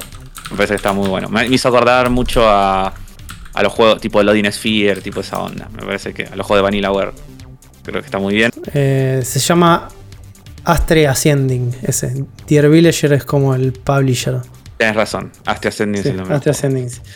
Sí, tiene esta, este? esta, idea de juego entre eh, hack and slash, RPG, eh, hecho como con, con, arte medio acuarelado. Está buenísimo. Sí, sí, muy lindo, muy lindo el arte de este juego. Después mostraron eh, Two Points Hospital, que es. Eh, no, Two Point Campus, que es la secuela del Two Point Hospital, pero ahora en vez de hacer un hospital, haces una universidad. Así que si soñaste con ser el decano de la UBA, eh, puedes cumplir tu sueño. claro. y después se tomaron un tiempito para romperte el corazón, Afro. No, boludo, qué mal que la pasé en este Te juro que. Porque yo veo, tipo, igual me tengo que dar cuenta. Sí, te, pasa, Pasa que en el medio de la vorágine. Te tiraste solo. En el medio de la vorágine no. Sí, porque dice: Una saga muy querida celebra su 20 aniversario. Y vemos unas bananas. Claro, y vos, te trolearon. cegado por bananas, pero no hiciste la cuenta. Claro, no, era obvio que no son 20 años, son mucho más. Eh, y después vemos como un planeta tipo 2001 y aparece el monito de Monkey Ball. Y bueno, y vemos un nuevo Monkey Ball eh, que se llama eh, Monkey Ball. Banana Mania. Banana, sí, Banana Mania. Y qué sé yo. ¿Alguien tiene un cariño con los Monkey Ball? Yo nunca jugué uno. Yo, a mí me vino el Monkey Ball de 3DS con mi 3DS y lo jugué un toque y nunca lo terminé. Pero está bien, son divertidos, pero. Para mí tienen como personalidad. Sí, está bien. No, no es algo que juego, pero está bien. Eh, después, el, para mí, el punto más bajo de esta conferencia, o el que más me hizo enojar, que es eh, este Mario Party Superstars, que yo estaba pensando todo el tiempo que era un DLC del Super Mario. era, para que sea un DLC. Sí, que son cinco tableros, las entrega Nintendo 64. Yo dije, ah, bueno, es un DLC con cinco tableros, tipo, está bien. Y no, es un juego nuevo que son como un greatest hits de. Un remaster, remake mega raro, compilation. Un greatest hits de Mario Party. con online desde la base. 100 minijuegos, dice que eh, sí, pero no tiene sentido esto. No, tiene, no tiene ningún tipo de sentido. No tiene ningún tipo de sentido, pero si yo no tengo ningún Mario Party, ¿me compro este o el otro? No, este tiene más mapas que el, último. Y además tiene minijuegos que por ahí están mejores, no sé. No, está, bueno el último Mario Party. Los minijuegos están buenos. Está bueno. Pero, digo, ¿Entendés? Yo no tengo ninguno de los dos. ¿Cuál me compro? No, este. Y, Anda por este. Creo que tiene más mapas incluso. Pasa eso. Eh, es como, es un robo rarísimo, pero cumple en que es vendible. No, es una gilada tremenda, no tiene ni pie ni cabeza esta decisión. Tendría que haber sido un DLC. Y hacerlo DLC pago si querés también. Sí, pero, pero, era para. No, no, pago, sí, pero era DLC. 20 dólares. Eh, y del punto más bajo pasamos al punto más alto para mí por lo menos de esta conferencia, que nada, arranca con un tráiler donde automáticamente lo primero que vemos es la palabra, eh, vemos a Samus caer de, de un techo, tipo, y se forma la, y aparece la palabra Metroid y un número 5 al lado. 5. Yo estoy re confundido con ese 5. ¿Por qué? Porque es el quinto Metroid, porque el Metroid 4 es el Metroid Fusion. Claro, por eso, o sea, el Metroid 4 es el Metroid Fusion, ¿no? Como es, yo, es la interpretación. O sea, yo no, no, el Metroid, hace poco vi la intro de Metroid Fusion y arranca diciendo, Nintendo presenta Metroid 4. Y después aparece el logo, después aparece todo, pero al principio arranca con una prolijidad eh, diciendo Nintendo presenta Metroid claro, ayúdame, Nintendo. Ayúdame, Metroid. Eh, Lleven el 4 más adelante. Ponle Metroid 4 Fusion. No, es que no era, no era tan 4. Bueno, como Super Metroid tampoco dice Metroid Pero 3 por todos lados. Háganse cargo. Igual, igual el juego tampoco se llama, se va a llamar Metroid 5, se llama Metroid Dread. ese juego, o sea, es lo que hicieron. Pero entendés como que tiene un peso eso, ese, ese 4 y ese 5, ¿no? Porque lo, lo ubica en un lugar dentro de la franquicia, que no es el mismo lugar que van a ocupar los Prime, o que no ocupan los Alpha Mission, ¿entendés? Lo pone en una cronología y. Ayuda. Ayuda a pensar. Sí, ese 5 es lo que me vende este juego. Me parece. Sí, Por más este, que todo lo que a mí me gusta y todo bien, el 5 ese me lo vendió. A mí. Este es un nuevo, eh, un nuevo, Metroid 2D eh, en 19 años. O sea, el primer Metroid 2D en 19 años, el último que se había salido era el Fusion, como dijimos. Está hecho por la gente de Mercury Steam, que son los que hicieron, eh, por ejemplo, los Castlevania Lords of Shadow y el remake de el Del Metroid 2. Claro. Sí, Samus Returns. Que o sea, es un muy buen trabajo de remake. El juego final es, o sea, está bien, está bueno, no está tan bueno como otros Metroids, pero es culpa del juego original, no de. O sea, hicieron todo lo que podían hacer con el juego base que tenían, ya la estructura del juego era rara, del Metroid 2. Eh, y lo que estos juegos pues mostraron eh, como media hora de gameplay en la Treehouse. Y ahí se ve, bueno, que tiene unas animaciones de la concha la lora. Este juego, tipo, se ve espectacular. Y el nombre Dread viene de. Parece que tiene también como un enfoque mucho más de terror, también, obviamente. Y tiene como estos enemigos a los que no puedes matar. Entonces, lo único que tienes que hacer es huir cada vez que te aparecen. Y me copa, porque es como que le haces. Es como un némesis. Sí, pero no es uno solo, sino que es como zonas. Entras en una zona donde hay uno de estos enemigos. O sea, no es un enemigo fijo que te persigue todo el juego. Sino como. Es un tipo de enemigo que son estos robots que tienen un nombre que no me acuerdo cómo se llaman. Eh, y nada, a mí me, encanta. Este sale en octubre de este año o en agosto. Esto es en agosto o en octubre, porque me confunde. Eh, ah, es la fecha yankee. Eh, creo que agosto, ¿no? Creo que no, no. Agosto sería si fuera nuestra fecha. Pasa que dice, no, dice 8, 8 10 2021, dice ahí. 8 de octubre. Pero yo no sé si el 10 es el o sea, no sé si el 10 es el mes como lo leemos nosotros o es el día como lo leen los Estoy leyendo en otro sitio y dice 8 de octubre. Perfecto. Genial. Eh, me encantó. Yo estoy recontra dentro de este juego, me parece increíble eh, y estoy muy feliz de volver a tener un Metroid 2D. Sí, a full. Yo estoy recontra dentro ya. Son mi estilo de juego, así que bueno, voy a entrar con todo. Es raro también igual un mundo donde tenemos Metroidvanias por todos lados mejores, peores. Pero tener uno que se llama Metroid 5. Eh, por más que está el equipo de Samus Return, también hicieron mucho énfasis en es el equipo de Metroid y el equipo de Samus Return. Que no me acuerdo si son Mercury no sé cuánto. Mercury Es tipo, lo estamos haciendo en conjunto. Eh, y como hubo todo un énfasis ahí en no es el spin-off o no es una remake de no sé qué, es un Metroid en serio. Eh, y yo compro esa, ese cuentito, qué sé yo. Sí, me parece como de vuelta, es un, estamos en un mundo lleno de Metroidvania, pero este es un Metroidvania triple A, tipo, es como se nota. Bueno, tiene como unos giros de cámara, son Tiene eso que es cómo es un Metroidvania triple A hoy. Porque lo que sabemos es que vale 60 dólares un Metroidvania triple A, por lo menos. Eh, entonces, eh, qué sé yo, no sé si quiero decir este juego vale si ponerle en duda el precio. Tipo, vale eso y listo, pero ¿qué nos va a entregar? No sé, muchas intrigas por ese lado. Por otro lado, no hay chance que no lo juegue. sí. Sí, sí, sí. Yo, yo voy a comprarlo. Le tengo ganas, sí, sí. La lista sigue con un Just Dance 2022. Bien. ¿No? Sí. ¿Qué sé yo? Está bien. A la gente que le gusta va a tener un lugar para poder jugarlo. Con un Cruising Blast yo no sé si tiene que ver con Cruising USA o no. Eh, tiene que ver con Cruising USA porque es un juego de arcades. Es un juego de arcades. Eh, o sea, de fichines donde tenés el, el autito, el volante, todo para jugar ahí. Estos son los tipos de juegos de carrera que me gustan a mí. Arcadosos, over the top y todo eso. Así que estas cosas siempre me, un buen unicornio que derrapa. Claro, estas cosas me caen bien a mí. Así que seguramente en algún momento cuando haya alguna oportunidad Luego jugaré por ahí en otra plataforma. No sé si, no sé si es exclusivo Nintendo Switch, pero lo voy a buscar porque me interesa. Después, otro, otro trailer de.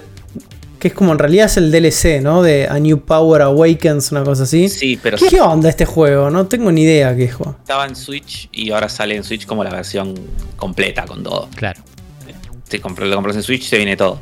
Eh, yo escuché eh, de gente que dice que es horrible, como Rippy, por ejemplo, a la que le creo, porque no porque es Rippy, sino porque lo que yo vi este juego, la verdad que me parecía bastante horrible. Eh, todo lo que tiene que ver con el combate y el gameplay. No así como se ve, que se ve muy bien. Eh, pero después vi gente que le encantó, así que no sé. Como, yo la, supongo que la idea está buena, siempre me pareció medio vacío, pero me parece que debe, debe rascar un itch muy particular. Si estás como para un Dragon Ball single player loco, open world, y tal vez cumpla con eso, ¿no? Debe ser un 7 que para alguien es un 9. Pero tenés que ser ese alguien. Sí. Después eh, mostraron más del Mario Golf Super Rush. El GOTI 2021. La verdad que sí.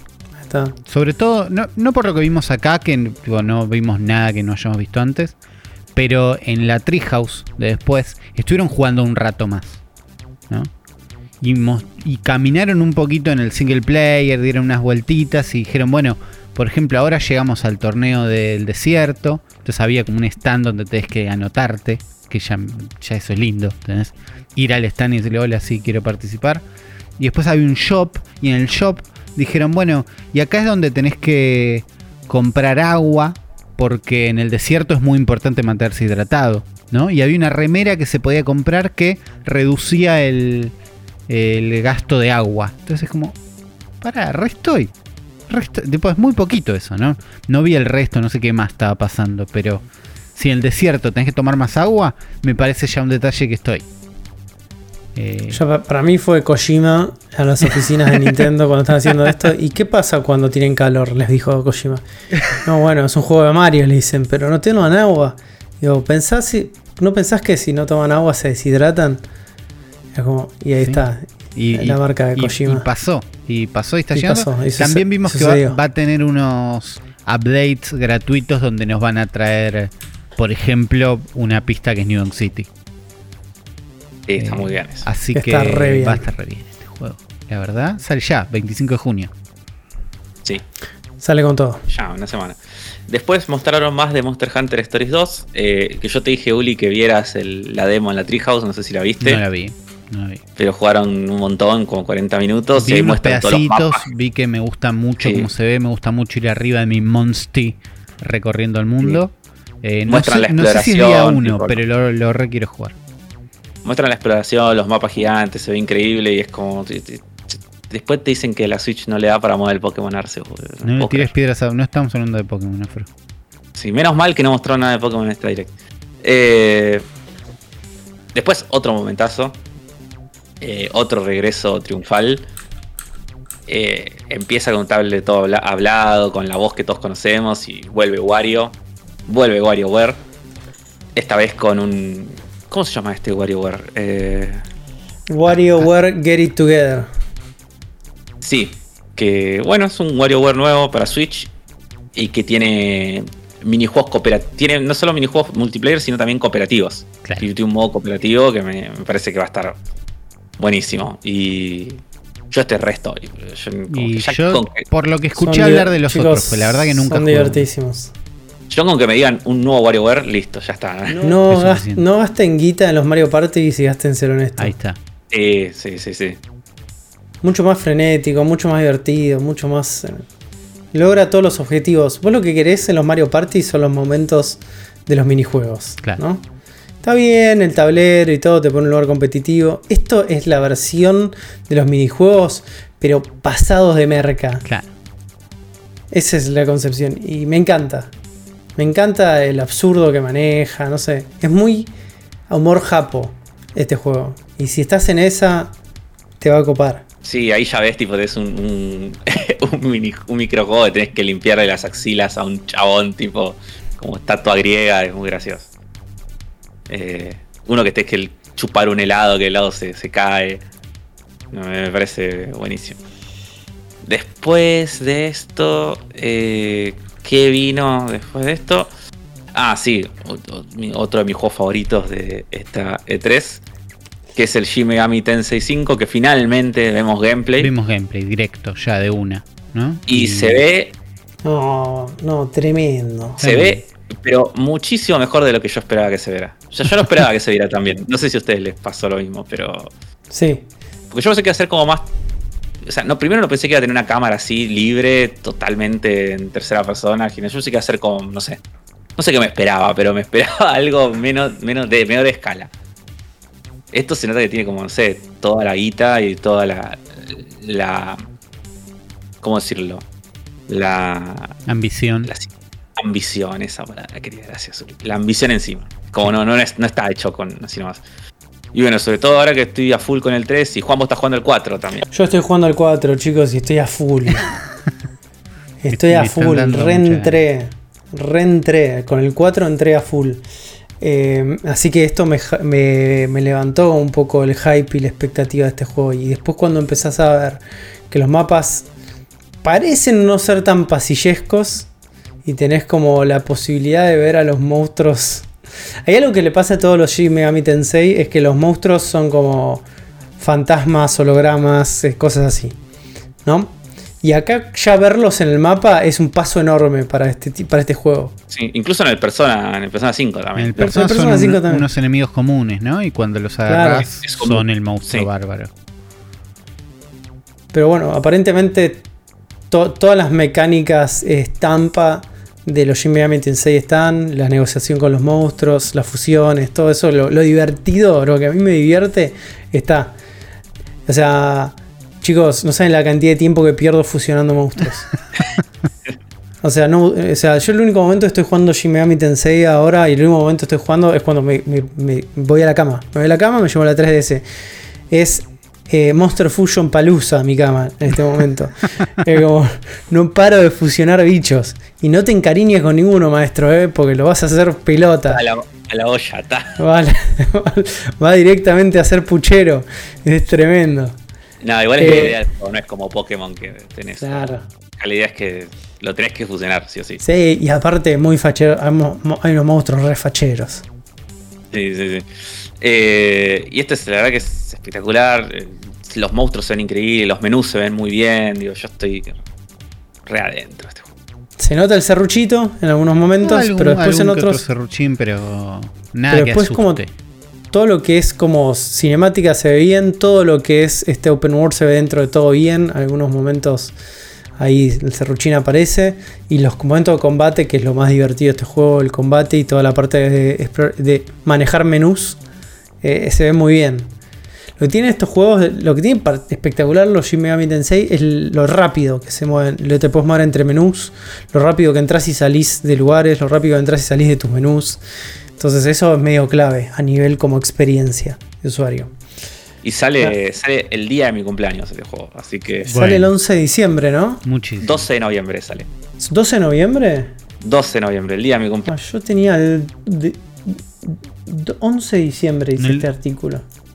Está en el tráiler, hasta te el tráiler, dice sí, me en 5, 12 de noviembre de 2021. Nosotros estamos viendo eh, Nintendo España, ¿no? Eh, en la página que está. Sí, en la página está mal. Por ahí o por ahí en Europa sale mm, en Tal vez, te, estén rompiendo el corazón. No, no, no. Yo estoy viendo el tráiler de la Nintendo Direct y en, la, en el tráiler de la Nintendo Direct dice 12 de noviembre de 2021. Ok. Clarísimo. Eh, porque eso es en Europa, en la fecha de diciembre. Después, bueno, los Dangarompa. Llega, que es esta saga de Visual Novel muy copada de las que hemos hablado en otro programa llegan en un pack los tres juntos y un juego nuevo que es como un minijuego que había en uno de esos expandido a un juego completo que me parece muy piola llega a Switch en un paquete muy lindo si no jugaron Dangarompa yo solo jugué el primero así que me tienta jugué solo el primero y no lo terminé así que me tienta mucho eh, después algo que yo estaba esperando un montón y que finalmente anunciaron que es el el, Project Zero Maiden of Blackwater, que es el, el Fatal Frame 5. Que es un, es un Fatal Frame de Wii U, ¿no? Es el de Wii U. Ok. Y que es uno de los buenísimo. pocos por de Wii U que nos quedaban. No sé si qué queda después de este. Eh, la verdad. Eh, me da ganas de jugar un Fatal Frame. Sí, yo también a pleno, man. Eh, me gustaría saber si este, ya que es un juego que ya salió, que me digan, sí, está buenísimo, la verdad que no. es de los este, ¿eh? peores. Dicen que está muy bueno. Como muchos por The Wii U. Vienen con ese, esa leyenda casi siempre. Eh, restoy, restoy. Sí, yo estoy. Y fecha dice este año. Bien, bueno. Tranqui, en algún momento del año, cuando creas que puedes respirar, te va a caer este juego. Después tuvimos una Available Now con el DLC del Doom Eternal. Bien. Ahí, vamos a ver qué onda. No es el mejor lugar la Switch para jugar Doom Eternal, ya lo dijimos. Pero yo jugué Doom 2016 en la Switch en el momento en que era mi única consola y jugué bien. Entonces, claro, debe haber gente que la Switch es su única consola y tienen un juego que salió. Tiene Doom Eternal. Entonces, eso está buenísimo. También pueden tener Tony Hawk Pro Skater 1 y 2. Ahí ya me quiero matar. Ahora, al, toque. Es ahora, en un par de días. Sale un par de días. Es la consola ideal para tener este juego. Sí, obvio. No sé cómo corre, pero lo que veo se ve lo suficientemente bien para que sea divertido. Y yo me lo compré en PC al pedo. Aunque creo que esto va a correr a 30 FPS y puede que eso sea un problema. qué pero, ¿Qué sé yo? Play 1 no corría a 60 FPS. Bueno, eso, eso es verdad. No sé igual, ¿eh? Pero. No, no corría a 60 FPS. No sé. no sé si corría a 30, con eso digo todo. Upa. Eh, eh, pero esa es la consola ideal para jugarlo. La verdad que sí. Sí, sí, sí, Después mostraron un juego que se llama Rebellion, que no sé si es un juego que ya existía o es nuevo. Es, es rarísimo este juego. Es como un shooter en tercera persona, cooperativo, con puzzles, con este, trampas en el escenario, boss fights. Este es uno de esos juegos que está buenísimo y que nadie va a terminar, nadie va a jugar. Claro. Pero se me hace que es uno de esos casos. No sé, man, me, llama la atención porque parece como un juego de otra papeles parece bueno, pero también parece otra época. Muy Play 3, jugó muy Play 3. Muy, muy. No sé si jugaron este. El los Resistance en Play 3 o los en PSP. Tiene como ese look and feel. Sí. Banco igual, eh, me gustan los Resistance. Sí. Bueno, otro de los puntos fuertes, ¿no? De la, Dentro de esta direct. Estamos hablando de la, secuela, la secuela de Mario and Rabbids, que se llama Mario Plus Rabbids Sparks of Hope, el segundo juego de Ubisoft. Sí, ya lo habíamos visto en, la conferencia de Ubisoft y encima ya lo habían, se había filtrado antes, con lo cual nos perdimos toda la emoción de, festejarlo. Eh, pero igual, está, está, está muy bien, todo lo que se ve es increíble. Parece que ya no tenemos más grillas, sino que ahora tiene un mm. movimiento como libre eh, parecido a lo que es un Valkyria Chronicles. Eh, ¿Cómo, sería eso? ¿Vos te movés con el stick hasta donde querés? No, no. Dentro de un área. dentro de un área, claro. Tu personaje tiene como un área donde se puede mover y vos te moves ahí libremente, pero te posicionás donde vos querés ahí. Y ahí te puedes poner una cobertura donde vos quieras. Y las acciones que vos haces consumen puntos de acción. Bien. Me dieron ganitas de meter un par de mapas de Marion Rides. A mí, me, a mí me dieron ganas, porque el juego la verdad la pasé muy bien, se veía muy bien. Lo que me gustó de lo que vi de este es que parece que la exploración va a ser un poquito más linda. O vi por lo menos unos escenarios lindos. Y parece todo más abierto. Parece un poquito más abierto, claro, que es para mí la, falla o la parte más floja del 1 era eso, que era el, el open world, se veía muy lindo, pero tenía unos puzzles medio chotos a veces, o medio como un... repetitivo. ¿Viste? Como, sí sobre el final cuando se empezaban a poner difíciles era como no te pongas difícil, no estás para ponerte difícil. Eh, acá lo veo un poquito más lindo, como que siento que ahí puede estar bueno. Yo esperaba, eh, viendo que ya lo habíamos visto en la presentación de Ubisoft, que acá nos cuenten uno o dos líneas de diálogo de por qué este es distinto. Pero nada, ya lo iremos sabiendo. Pero como el uno es muy bueno. Lo que se ve es que tenemos ya de entrada hay una Rabbit Rosalina que ya es bastante. canta, es, buenísimo.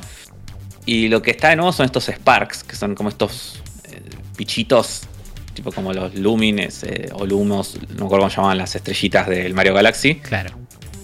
Que parece que tienen poderes y como que esos van a ser como que. Depende de los que tenés equipados o los que tenés, como que nada, te van a cambiar las habilidades o van a tener habilidades especiales. Eso ya por sí me parece que le va a dar más personalización al juego. Sí, y también en la incorporación de un personaje nuevo que es un rabbit medio edgelord con una espada. Sí, buenísimo. Que ya conquistó toda el internet, ¿no? Pero bueno, si están en, si, están en, esta, si están a full con esta de, de juegos tácticos, de franquicias de Nintendo tácticas, lo que se viene, esas palabras mayores, porque se vino como un remake más compilación de la Advance Wars. Esto sí fue medio una sorpresa, ¿no? Advance Wars es un juego que yo adoro con toda mi alma.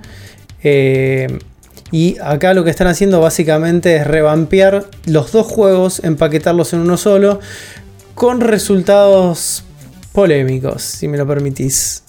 A mí estéticamente esta cosa de juguetito que están usando para, para, este, para esta versión del juego, que es todo como los personajes, el combate, todo visto en 3D, no me copa tanto como el pixel art que tenía el juego original. Los modelos como de los personajes, los héroes, para ponerlo de una manera, que son un mix entre este 2D, 3D, personaje 3D, pero estilizado 2D, como si fuera un anime, funcionan bastante bien por momentos. En otros momentos no funcionan para nada. Entonces es como que no estoy muy convencido. Pero es un Advance Wars, ¿no? Casi, casi lo edito como gol porque pensé que era uno nuevo y eso hubiera sido. Eso hubiera sido sí, el, golazo. Y ahí sí no me importa que se vea así, tipo. Como si es uno nuevo, ya está. Claro. Eh, pero lo que sí me la subió de este es que sea un remake junto del 1 y el 2. Eso para mí ya. Porque si era un remake del 1 solo, y no sé si te lo compro. Pero ya sabiendo que son los dos juegos juntos y es como tenés un montón de contenido, es otra cosa, me parece. Sí, no sé. Yo creo que el, original hoy por hoy es recontra jugable en el día de la fecha. Es un juego que sobrevivió recontra bien el paso del tiempo. Y que se ve hermoso y que no hacía falta hacer un remake.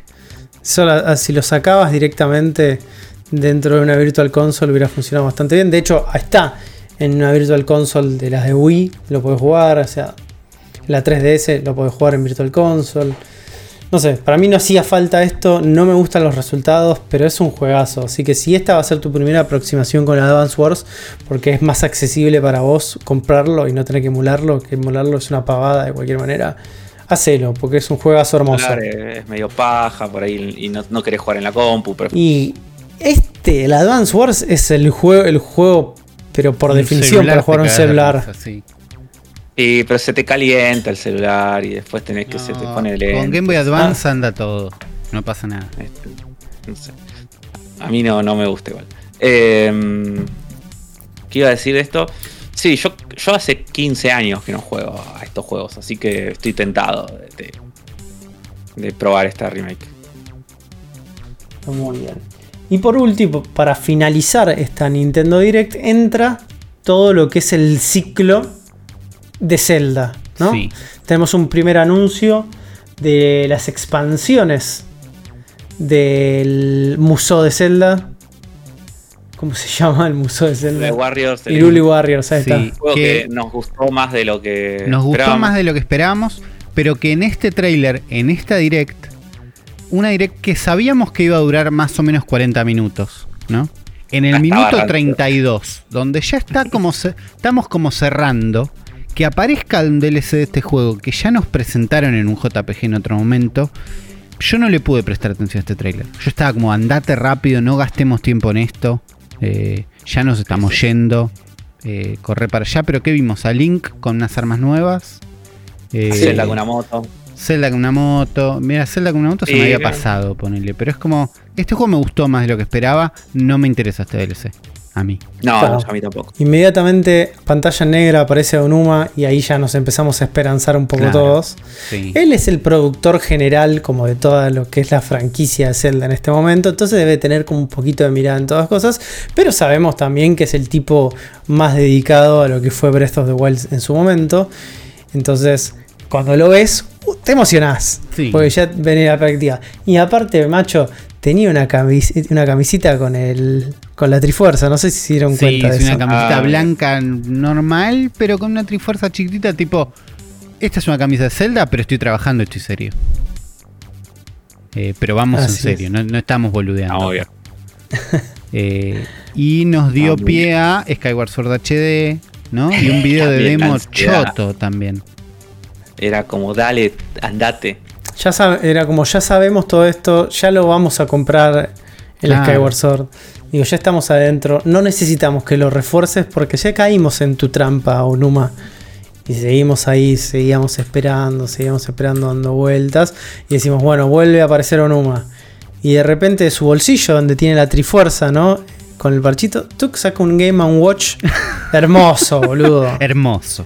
Hermoso este yo, ya estaba la concha. Pero ahí también, claro, es, es. O sea, este Game Watch en este momento no pega lo mismo como este Game Watch suelto en el espacio. Porque es un Game Watch muy lindo, dorado y verde, que incluye el Zelda. Es como parecido. Festejando el 35 aniversario de Zelda, Nintendo dijo 35 aniversario de Zelda, ¿no? que era algo que no había pasado. Eh, parecido al de Mario que salió el año pasado. Acá podemos jugar Zelda 1, eh, Zelda 2 y Link's Awakening. Cada entrada tiene mejor contenido que, el otro. Que, el otro tenía solo el Mario 1. El Mario 1. Creo que sí, ¿eh? Nada más. Eh, y también una modalidad reloj. Sí, un dock, un dock que lo puedes poner en reloj. Estos son los momentos donde yo quisiera tener como muchísima guita o ser el, hijo de Elon Musk en este momento, como para poder comprarme un Game Watch. Porque no voy a jugar mucho con el Game Watch, pero lo quiero tener, ¿entendés? Es como, es hermoso, es hermoso. Che, Elon Musk, adoptame. Digo, no como mucho, pago mi propio alquiler y todo, pero adoptame para hacerme regalitos. Este. Es tu, tu jugada. todo por un Game Watch. Y finalmente, una vez que se va el Game Watch, vuelve a aparecer Onuma. Y dice, bueno, ahora sí, lo que estaban esperando, lo que estaban pidiendo. Y tenemos entre nosotros un trailer de The Legend of Zelda Breath of the Wild 2. Nombre a confirmar. Nombre, sí, nombre. revelar porque dicen que va a ser, esa es un spoiler. Sí, Dead of Link se llama. este. La muerte de Zelda, tío. este. Donde empezamos a ver también no solo un montón de cinemáticas, sino también pequeños guiños del mundo abierto, pequeños guiños del gameplay, lugares, territorios conocidos, territorios nuevos, nuevas mecánicas. Muy poquito se ve, se ve, pero lo que se ve emociona, ¿no? Sí, instantáneamente. Instantáneamente.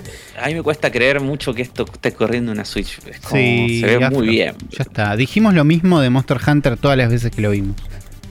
Eh, a mí no me, no me da nada de miedo eso. Eh, Pero bueno, ¿qué, decir, no? Podríamos pasarnos las próximas dos horas parando frame por frame cada segundo del video que estamos viendo, analizándolo con profundidad, hablar y hablar y hablar un montón para no llegar a absolutamente nada, porque por ahora es todo el, escenario del incierto. Pero lo que me gustaría detenerme es eh, en el link biomecánico, man. Bueno. Hay un link, hay como una cosa medio fusión Link Seika que se ve en todo el trailer. Claro. Eh, vemos primero un Link con un pelo más fachero, ¿no? un pelo suelto.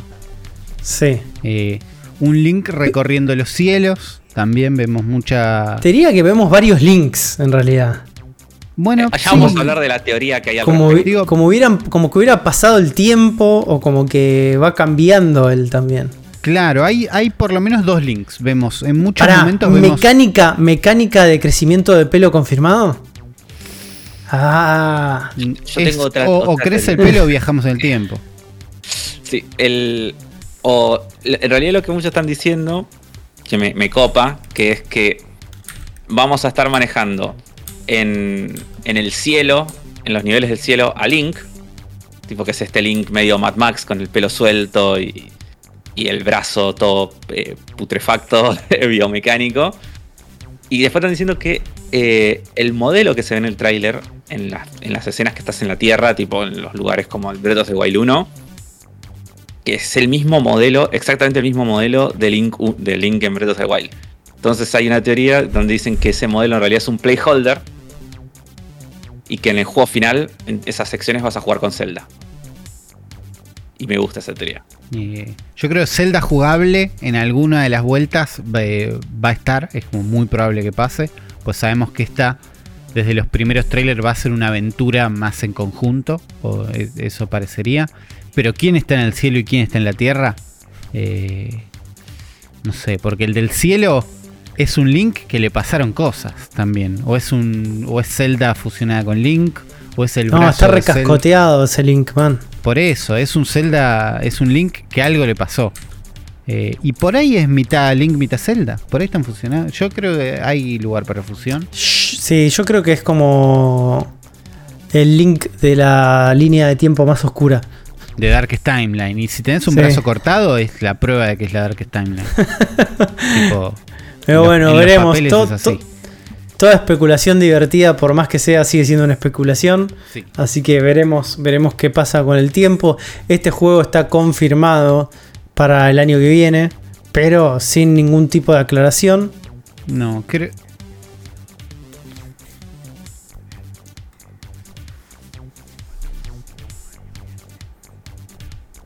Y es lo que venimos diciendo de todos los años. todos los años en 2017-2, pero. hasta que no lo son. 2022 suena creíble que es 2017-2. Eh, nada, estoy como loco con este juego. Igual dijeron, vamos a tratar, o estamos apuntando a 2022, dijeron. Que no es lo mismo que el juego sale en 2022. Eh, pero no tengo... O sea, si bien me muero de ganas de jugarlo, que tarden lo que tengan que tardar. Es, de esos juegos que no me da miedo, que ya sé que va a estar bueno. Eh, ya tenés ganas de jugarlo, lo vas a jugar de manera obligatoria. Claro, entonces. O sea, sabes qué va a suceder, entonces es como manejas muy bien como esa expectativa. no, me desespera. Claro. Eh, me gustaría que en este momento, y yo sé que esto Uli vos lo tenés a mano, que aparezca ese JPG, ¿no? El JPG clásico después de cada direct, que es el que te pone de manera cronológica todo el listado de juego que tenés en el día, la fecha, hasta el próximo lanzamiento. Ese es el JPG que quiero ver en este momento. tenemos, tenemos ese JPG en el grupo privado de WhatsApp del Cerebro de la Bestia. Y tenemos. ¿Querés que lo lea? Son un montón de juegos. Tíralo, tíralo como. Tirame un par por mes de los que tenés ahí más o menos mapeados para ver. Junio es así como un mes que, estamos cerca. Tenemos Tony Hawk Pro Skater 1 y 2. Tenemos Mario Golf Super Rush. Tenemos Ninja Gaiden Master Collection. Tenemos Alex Kidd, no sé qué hace Alex Kidd acá. Eh, y bueno, y un par más, ¿no? que no estoy nombrando todos. Tenemos Julio, nos pasamos a Julio y tenemos Skyward Sword. Tenemos Chris Tales. Tenemos Monster Hunter Stories 2. Tenemos The Wars, eh, The Wars With You 2 Tenemos The Wars With You 2, que el logo es muy chiquito para que lo lea desde acá. Tenemos Samurai Warrior 5. Eh, antes de terminar de leer todos, nos pasamos a agosto, donde tenemos No More Heroes 3, que vimos un poquito en la direct, en la en la Treehouse. No se ve lindo. Pero puede que esté bueno. Pero no se ve me, me, duele, me duele que tiene unos problemas de reza. Corre a 360p, como tiene una resolución. Tiene una resolución muy mala que no, no, existe búsqueda de resolución mala. Eh, y no, no, y es como, es muy lástima, pero corre bien, o sea, lo que mostraron corría fluido, tipo, sí, sí, corría a 60 FPS, estaban apuntando a eso y eso salía bien. Eh, y, y, el juego ojalá que esté buenísimo. yo, me voy a tirar a la pileta. Después les cuento. Eh, pasando a septiembre tenemos Nino Kuni 2, tenemos Diablo 2, tenemos Life is Strange True Colors, tenemos WarioWare Get It Together, tenemos Hot Wheels Unleashed, Sonic Colors, Dragon Ball Z Kakarot. Y antes de terminar de leer todos, estamos en octubre, donde tenemos Metroid Dread, en octubre. Por lo menos en esta lista ya está puesto en octubre. Tenemos Super Monkey Ball eh, Banana Manía para ver qué era lo que nos pasaba. Tenemos este nuevo Mario Party All Stars y tenemos Guardians of the Galaxy de las nubes. En noviembre, si no sos afro, podés jugar Pokémon Brilliant Diamond o Shining Pearl o Just Dance o, si sos afro, Shin Megami Tensei 5. Entonces tenés cubierto. En diciembre hay un solo juego, y es el que vamos a jugar todos, que es Advance Wars 1 más 2 Reboot. Eh, y ahí hablamos de un juego, digo, hablamos de un montón. Hablamos de todos los meses. Juegos. Después en este listado hay por lo menos dos juegos que quiero jugar por mes. Bueno, Eso sí. Es un montón. Hay dos juegos que quiero después tenemos seguro. Una... problema que yo tengo en julio eh, dos RPGs grandes que, quiero jugar sí o sí, que son el Monster Hunter 2 y el World End With You 2. Así que yo ya estoy pensando qué voy a hacer con No sabemos cómo se hace eso. No, no, claro. Y por las dudas, en una, en una sección aparte llamada 2021, que es el mismo año en el que hablamos de todos estos juegos, eh, tenemos Neon White, Outer Wilds, Action Verge 2, Ruin King, Vampire no sé cuánto. Eh, Life is Strange Remaster, si no jugaste los otros. Tenemos Tem, Disco Elysium. Disco Elysium en Switch, me resirve. Eh, Teenage Mutant Ninja Turtles Shredder's Revenge. Bueno. El GOTY del 2021. Ese, dónde está la fecha de lanzamiento, pero ese sale. 2021. Bueno, sirve, sirve. Y tenemos la categoría Beyond, ¿no? Donde podemos soñar. Y ahí es un poco soñar. Pero dice Pokémon Legend Arceus, que sabemos que existe. Platoon 3, les creemos que existe. Breath of the Wild. Eh, Hollow Knight Silksong. Es la categoría soñar esta, porque también incluye Bayonetta 3 y Metroid Prime 4. Los eternos JPGs. Pero también tenemos Project Triangle Strategy, que espero le pongan un mejor nombre. Y Mario Plus Rabbits Spark of Hope, que ese les creo que sale. No importa cuándo, me dice una fecha y les creo. Eh, así que no son una noticia. Una noticia después de Camilla enojado porque la gente lo guardé por no mostrar nada de Bayonetta 3. Eh, pero bueno, amigo. Camilla se enoja por cualquier cosa. Tira un teaser, algo, tipo, qué sé yo. Uy, estoy viendo a los gatos haciendo una emergencia. Mm. Mm.